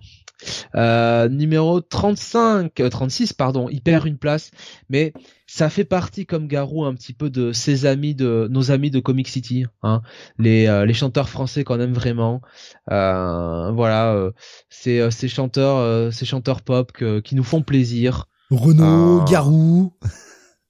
Bah non, je viens de citer Garou. Alors c'est pas Garou. Sardou nous propose c'est déjà pas trop bien Sardou. un peu plus des... on aurait un peu plus sorti le tapis rouge hein, pour Sardou. Euh, non, mais un chanteur, voilà. Euh, Goldman nous dit Nico Chris, ouais, mais moi Goldman, euh, j'aime bien. J'avoue que j'aime bien. m'arrive de fredonner, euh, fredonner les chansons un petit peu, voilà. Steve quand même. Serge Lama nous propose cette jave. non, je suis malade, mais pas à ce point-là. non, non, mais. Oh, monsieur. Ah bah oui quand même. Mais euh, on a pesanteur euh, nous propose Alexin donc euh, Calogero. Qui qui qui qui, qui? Calogero euh, nous propose Alexin avec en apesanteur. Non non non mais c'est un peu l'autre hein c'est un c'est un peu c'est un peu dans cette mouvance là un peu Calogero un peu un peu Axel Bauer tout ça. Euh, De Palmas nous propose Kael. Et voilà avec Elle s'ennuie voilà. Bon. Ah bah c'est comme tous les autres titres en fait non? C'est pas ça? 10 heures, tu m'as laissé tout seul, mauvais côté. Euh, bref, numéro 38, ça perd 4 places, mais elle est dans nos cœurs. On l'a déjà cité précédemment plusieurs fois. Immense chanteuse, immense talent. Euh, immense voix. Non, Céline est 37ème. Hein. Je l'ai pas oh, cité parce que bon. Mais non, par contre, Céline, qu'elle se remette. oui, la pauvre, oui, elle a, apparemment, elle, a quand même, euh, voilà. Alors, elle a perdu son mari. Maintenant, elle a ses problèmes de santé. Bon, euh, on lui souhaite, on lui souhaite un prompt rétablissement. Non, numéro 38. Kael c'est, nous euh, proposait euh, Natacha, euh, que nous mais bien sûr, euh, mais bien sûr, Natacha Saint-Pierre avec nos rendez-vous. Et Dieu sait que j'aurais aimé avoir un, un rendez-vous avec Natacha au début des années 2000. Oh là là là là là. Euh, numéro Oh, 39. même il encore aujourd'hui, hein, écoute, Oh oui, encore aujourd'hui. on Oh, il nous revient avec avec euh, avec euh, avec euh, avec classe tout simplement c'est le titre de sa chanson et c'est un chanteur français alors qu'il y a une histoire euh, singulière hein, parce que euh, il vient euh, il vient d'un pays euh, euh, qui était euh, ben, qui était en guerre tout simplement. Et la France a été un petit peu euh, une terre d'accueil pour lui. Et euh, il a euh, il a un nom d'artiste qui est euh, alors j'aime bien tu sais moi je viens de raconter ça et t'as quand même cette Jeff qui me cite Félicien quoi. Félicia qui effectivement viendrait, euh, viendrait, Corneille, si tu euh, veux, tu te... Corneille proposait- si tu veux, d'un, d'un pays, euh, d'un pays en guerre. effectivement. Ouais, écoute, langue, c'est un euh, peu les Le Pays Basque, des fois, il y a eu la guerre. Hein. Non, non, non, non, eh, tu me, non, non, lui vient pas du Pays Basque, hein, au secours, quoi. hein. Non, non, c'est les Landes, hein, celui-là. hein. Tu, tu me Pardon, aller, oh, hein. excusez-moi, oh là, je touchais ce sujet sensible, je pense. autant autant si tu veux autant euh, si tu veux euh, comment dire euh, euh, comment euh, si tu veux autant euh, euh, en plus il vient même pas en plus il est à test le mec alors encore mieux quoi euh, si tu veux autant euh, comment dirais-je euh, merde, je sais plus ce que je dis là. Moi, je suis pas dans le truc euh, trip Pays Basque, Hollande, tout ça, ça m'a jamais, euh, pff, ça m'a toujours passé au-dessus du truc. Mais alors lui, pour le coup, non, hein, il vient pas du Pays Basque, hein, s'il te plaît, quoi. hein. Voilà. Euh, bref, euh, et c'est bizarre parce que en fait, euh, maintenant, je dis ça, mais le mec, euh, depuis, il est devenu un petit peu producteur. Il a fait des trucs pas mal autour du rugby, notamment du All Blacks. Donc, euh, et oui, c'est Félicien, Nico Chris. hein, voilà. Euh, voilà. Euh, et donc, Alors, euh, on- non. euh, par contre, la, la réponse. euh, qui Oui, on est nous notre- proposait, notre euh, chanteur, Kael nous a proposé Corneille, proposé également par Darcy voilà, proposé également Corneille. par Alexin. je veux pas dire de bêtises, mais il me semble quand même que Corneille venait du, du Rwanda. Alors je dis peut-être une bêtise. Euh, il me semble qu'il y a une histoire euh, euh, assez euh, euh, assez euh, tragique comme ça où euh, il était euh, euh, euh, comment dire où il, il, il était au Rwanda euh, à une époque euh, il a dû euh, il a dû déménager enfin bref peu importe euh, voilà Euh, Oui, c'est ça. Euh, son ouais, père voilà. euh, était un, un des dirigeants euh, rwandais. ouais ah bah voilà donc euh, effectivement et- et euh, donc, euh, Co- Corneille, je ne le savais pas, Corneille est canadien en fait. Oui, oui. Mais comme Gad Elmaleh, hein, on me le faisait remarquer euh, récemment parce que je suis allé, euh, je suis allé au resto, euh, figurez-vous, euh, vendredi soir, hein, euh, en, ayant bien fait attention de pas me spoiler le, résultat du match du quart de finale Argentine-Pays-Bas, pour me rendre compte quand je suis arrivé au resto qu'il y avait écran géant avec Argentine-Pays-Bas. Voilà, donc bravo. Et, oui, effectivement, effectivement, je sais plus ce que je voulais dire. Euh, Et, et euh, je sais, j'ai bah, pas là, on nous dit, euh, on nous dit sur euh, sur Discord euh, justement, euh, euh, Benny nous disait il a vu sa famille se faire massacrer. Ah, Euh, voilà. Nous disait Corneille a vu a eu sa famille massacrée, voilà. Euh, et euh, Obi nous disait elle a survécu à un assassinat, je crois, en se cachant. Euh, oh ouais, non mais histoire, histoire, histoire tragique. C'est ce hein. que c'est ce que rajoute. Benny. Il s'est planqué et a survécu le trauma. C'est fou. Ah c'est c'est dingue. C'est dingue. Et on parlait de bien aussi canadien, voilà. Ouais. Alexin qui Euh, marocain euh, qui a émi- qui avait immigré au Canada et euh, voilà donc. euh, D'où le fait qu'il tienne aussi bien l'accent. Parce que faut avouer que euh, Gad Elmaleh, oh, il a il a des défauts, etc. Ok, mais l'accent canadien, il le tient quand même super bien. Ah oui oui oui. Ça y a pas y a pas de problème quoi.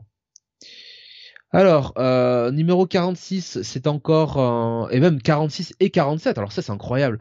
Les deux le deux les deux mêmes groupes, enfin le même groupe est en 46 et en 47.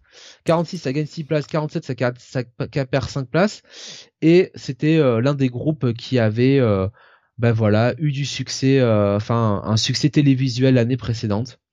Euh, voilà, dans un encore une fois un télécrochet. Ah bah, les donc, L5? euh, voilà, alors c'était Retiens-moi en 46 et en 47 c'était M. Ah, Et on va finir en Schizophile l'avait 48. aussi. On va finir en 48 avec quelqu'un qui nous chante Un homme libre. Et je dois bien vous dire que quelques années plus tard, je ne pense pas qu'il se sentait si libre que ça. Euh, Oh, ça semblait et, euh, euh, Bertrand Cantat? Non, non, non, non, euh, non, non, bah non, euh, non, c'est un petit peu depuis travailler comme ça, quand même, Steve, mal, mal- malgré tout. Euh, c'est un, un chanteur que j'ai évoqué euh, précédemment dans, dans ce top euh, pour euh, pour une autre raison. Euh, et, euh, et oui, alors Jean-Luc Lahaye, merci Alexin quand même, s'il te plaît. Euh, il savait pas qu'elle avait 15 ans. Voilà. Voilà, non, mais c'est pas possible. Euh, non, mais euh, un, un- un chanteur que j'ai cité euh, précédemment, euh, euh, j'ai parlé d'un, d'un, j'ai parlé de quelqu'un dans ce top, euh, au tout début du top, et ça fait. On a parlé de David Hallyday. Ce chanteur-là. Ben voilà. Donc euh, David Voilà, qui Dark, a Dark Sebi aussi, voilà, l'avait également euh, sur Discord. Donc euh, on finit sur ça, un tome, enfin un top euh, 50 euh, haut en couleur. Voilà. Le, le fils de Jonath, nous dit Nico Chris, David Hallyday. le fameux. Si seulement, punaise, moi je serais pas, je serais pas peu fier hein, d'avoir David comme fils. Hein. Est-ce qu'il est pas plus vieux que toi? Est-ce que ça pose pas des problèmes? Bon, après tout, est-ce que Cable n'est pas plus vieux que son père? Mais bien sûr. Il doit être jaloux un petit peu hein, quand il voit le, le harem de Scott. Hein. tu, tu, tu, enfin, je veux dire, tu viens du futur pour voir que le mec, euh, le matin, il prend le petit déj avec, euh, avec, euh, avec Polaris, le midi, il mange avec Emma Frost, le soir, il dort avec Jean Grey. hein. Ouais, Bon. mais lui, il a eu Hope. Non, c'est dégueulasse. Non, pardon, je, je retire. Excusez-moi. C'était qui sa, sa compagne? C'était Alia, non? C'est ça? Dans le futur? Celle avec qui il avait eu Genesis? Genesis, Je sais ouais. comment s'appelait sa femme. Euh, Je crois que c'était Alia, quelque chose comme ça. Bon. Possible. Je me rappelle plus de Euh, son nom. Alors, je vais répondre euh, pendant que tu cherches ou que nos auditeurs cherchent à ma place le nom de la femme de câble. Je vais répondre à, à, à Alexin qui dit euh, toujours pas le, le tease. Mais Alexin, figure-toi que c'est déjà passé. Donc, euh, il y avait Schizophile qui nous disait tout à l'heure, si c'était Tatou, c'était euh, assez anticlimatique. Ah, Mystère. Mystère. Alors, Genesis, Marvel, euh, maman, euh, maman Rob Liefeld et papa Ouais, alors Fabian Icisa. Ah non, pardon, excusez-moi. c'est pas ah, ça. Jen Scott. Alors Kael, quand même, Kael, heureusement qui qui est un petit peu le, le, le cerveau hein, du. Je me rends compte du Comic City au Future Past et qui nous aide quand même beaucoup. Alia Summers, Euh, tout à fait. Ah, Alias Summers. Mais son autre code, c'est Jen Scott, alors Euh, j'imagine. Mais non, mais non. Euh, Nathan Summers et Alia Summers, ouais, ouais, on s'en fout.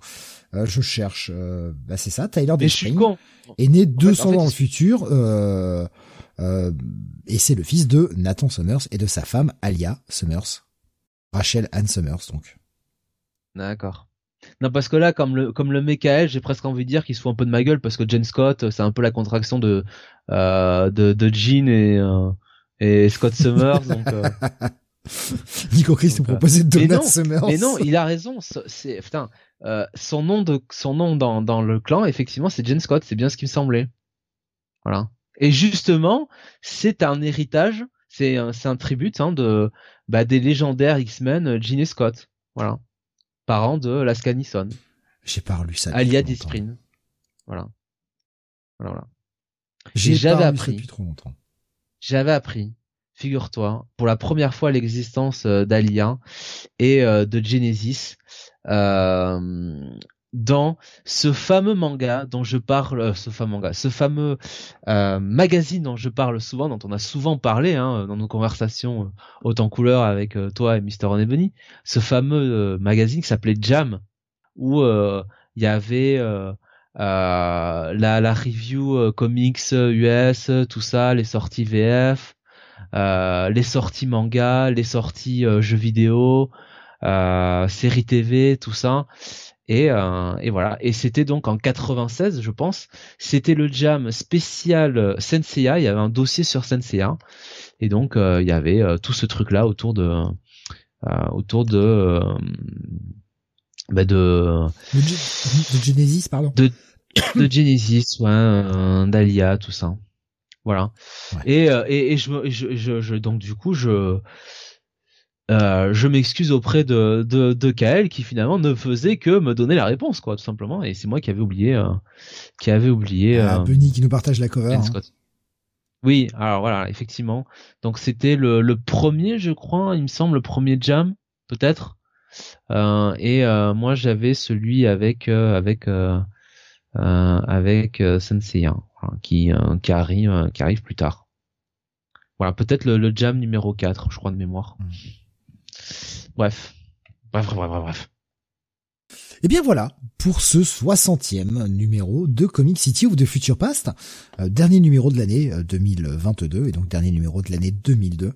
Euh, on reviendra en janvier, donc le mois prochain, avec bien le début de l'année 2003, avec euh, bah début début d'une nouvelle année, bah, pas mal de pas mal de petits trucs. voilà, j'ai commencé à acheter un œil rapidement. Ouais, il y a, y a des petits trucs en janvier quand même. Donc on en reparle le mois prochain. Euh, qu'est-ce que vous aurez d'ici la fin de la semaine? Vous aurez d'autres émissions. Vous aurez jeudi le Comics Weekly et vendredi le Manga City. Euh, avec donc bah, pareil là aussi dernier Manga City de l'année où on va revenir sur les sorties du mois de décembre évidemment manga. Et puis on parlera également du Top Topolicon qu'on n'avait pas pu faire le mois dernier euh, parce qu'il y avait trop de sorties. Donc on va prendre un petit peu la température de ce qui vend pas mal au Japon et puis possiblement les futures tendances à venir euh, durant cette année 2023 en France. Et euh, je vous annonce déjà que euh, pour l'instant sur le top Oricon, j'ai trouvé le top 10 officiel. J'ai un top 42 pour l'instant officieux. Voilà, grâce à un, un, mec sur Twitter qui a qui a combiné un petit peu combiné un petit peu toutes les, les données. Ah, c'est que le top est pas encore sorti, parce que c'est vrai que d'habitude ils le sortent en novembre, mais le top 50 pour l'instant n'est pas, euh, je l'ai pas trouvé hein, pour l'instant. Il est peut-être sorti, ah mais euh, peut-être que les auditeurs le trouveront. Mais euh, moi, je, pour l'instant, j'ai fait des recherches, je l'ai pas trouvé. Alors, j'ai un top 42 officiel. Obi qui demande top 10 de l'année ou de la semaine. Non, ce sera de l'année. Euh, ce sera celui ce de l'année. Ouais, ouais, le, le, but c'est de faire le Topolicon de l'année l'année 2022, histoire de voir un petit peu les grosses tendances, ce qui s'est dégagé cette année, et puis et puis voir ce qui par rapport à la France où, où ça en est quoi par rapport à nos licences, qui n'est pas encore licencié, euh, quels sont les gros titres. Voilà, faire un espèce de petit état des lieux euh, de de la différence Japon-France en termes de, de vente, en termes de titres, et puis euh, potentiellement savoir ce qui pourrait débarquer l'année prochaine. Alors, je vois Alexin qui marque Kingdom, mais effectivement, grande surprise, Kingdom est dans le top 10. Voilà. Schizophile qui me dit il va falloir faire les top comics aussi. Alors pour les top comics de l'année maintenant c'est trop compliqué avec avec ce système de, de vente euh, où euh, bah, DC et Marvel ne ah passent pas par les mêmes, euh, ils passent plus par Diamond, donc c'est très compliqué d'avoir des chiffres. par contre, il y aura votre top des, des, publications VF de l'année. je travaille sur le sur vous préparer le sondage. Euh, histoire de, bien mettre ça, de bien le setup pour que moi, pareil pour le dépouillement, ce soit plus simple, parce que c'est à chaque fois c'est un véritable enfer. Euh, je pense que je vous posterai ça aux alentours du 15, peut-être euh, peut-être d'ici la fin de la semaine. Là, je vais avoir deux trois jours de, repos après ma nuit de demain, donc j'essaierai de de faire ça, de, de faire ça à ce moment-là, puis de vous publier ça. On laissera deux trois semaines pour pouvoir y répondre, et puis on fera le débrief en janvier pour euh, bah, ce qui ce qui vous a le plus marqué euh, durant l'année euh, durant l'année comics 2022 en tout cas pour la VF et puis bah nous on fera pareil notre petit top comme on fait chaque année. Voilà pour bah, ce qui arrive. Et puis il y aura encore il y aura encore une bonne semaine hein, derrière de sorties enfin de titres. Il y aura une une semaine de démission euh, l'avant-dernière semaine, juste avant Noël, et puis euh, après on aura une petite pause, quoique on verra si on fait pas un numéro spécial, ce n'est pas encore décidé, on vous tient au courant de façon, mais euh, pour le moment on n'a rien sur le plateau, on va peut-être se faire une petite semaine de pause exceptionnellement. Je crois qu'on l'a bien mérité quand même de se faire une petite semaine de pause entre Noël et le premier de l'an, mais on va on va, on vous confirmera ça de toute façon. Dark Sebic me dit ça me va pirater les votes pour mettre une sauf légitime de vengeance en numéro 1. Voilà, euh, ouais, ce sera son numéro un des, des choses à éviter de l'année, je crois, pour Sam. Ils l'ont mis en français pour lui, mais ça n'a pas suffi. Il l'a détruit, nous dit Alexa. ben ouais, même même avec peu de texte, euh, visiblement Sam n'a pas compris l'histoire. oh, ce coup de latte, putain. Ah celui-là il est violent. Ah ouais, ça n'a pas fonctionné sur lui, malheureusement. C'est dommage. Bah, ça arrive. Hein. Il, y a des, il y a des choses que lui a aimé euh, qui euh, n'ont pas marché sur nous non plus. Voilà. Toutes ces tranches de vie. Oh pardon. Oh non. Oh, je l'ai dit. Euh, ça s'est entendu. Oh bah mince. Non, on plaisante évidemment. Euh, comme d'habitude, hein, chacun. Ne dis pas ça trop trop fort parce que. Euh, Il serait foutu d'aimer She-Hulk. non mais vendredi le Manga City, voilà, tu, tu risques. Voilà. J'ai pas encore regardé ce qui est sur le programme. J'ai peur. J'ai très très peur. Ah bah. Euh, mais voilà, bon bah on, va s'arrêter là. Donc pour ce 60e numéro, merci euh, de nous avoir suivis une fois de plus. Euh, je me rends compte quand même, Jonathan, que c'est la cinquième année. On vient de finir la cinquième année de cette émission. Eh oui. J'avais pas l'impression que ça faisait 5 ans qu'on faisait déjà Future Pass, mais ouais, on a commencé en 98. Enfin donc du coup 2018. En 98, en 2018, ouais. Hmm. ouais. Donc 2018 pour nous, on a commencé avec l'année 98. Ça fait déjà 5 ans qu'on fait cette émission, quoi. C'est euh, c'est dingue. Voilà. Et ouais, ouais, ouais c'est. Euh, je, me dis putain, waouh, quand même. Euh, pourtant c'est facile à compter, hein, 60, mais euh, vu qu'il y en a que 12 par an. Mais c'est, j'ai pas fait gaffe quoi. Ça fait si longtemps que ça qu'on fait ça.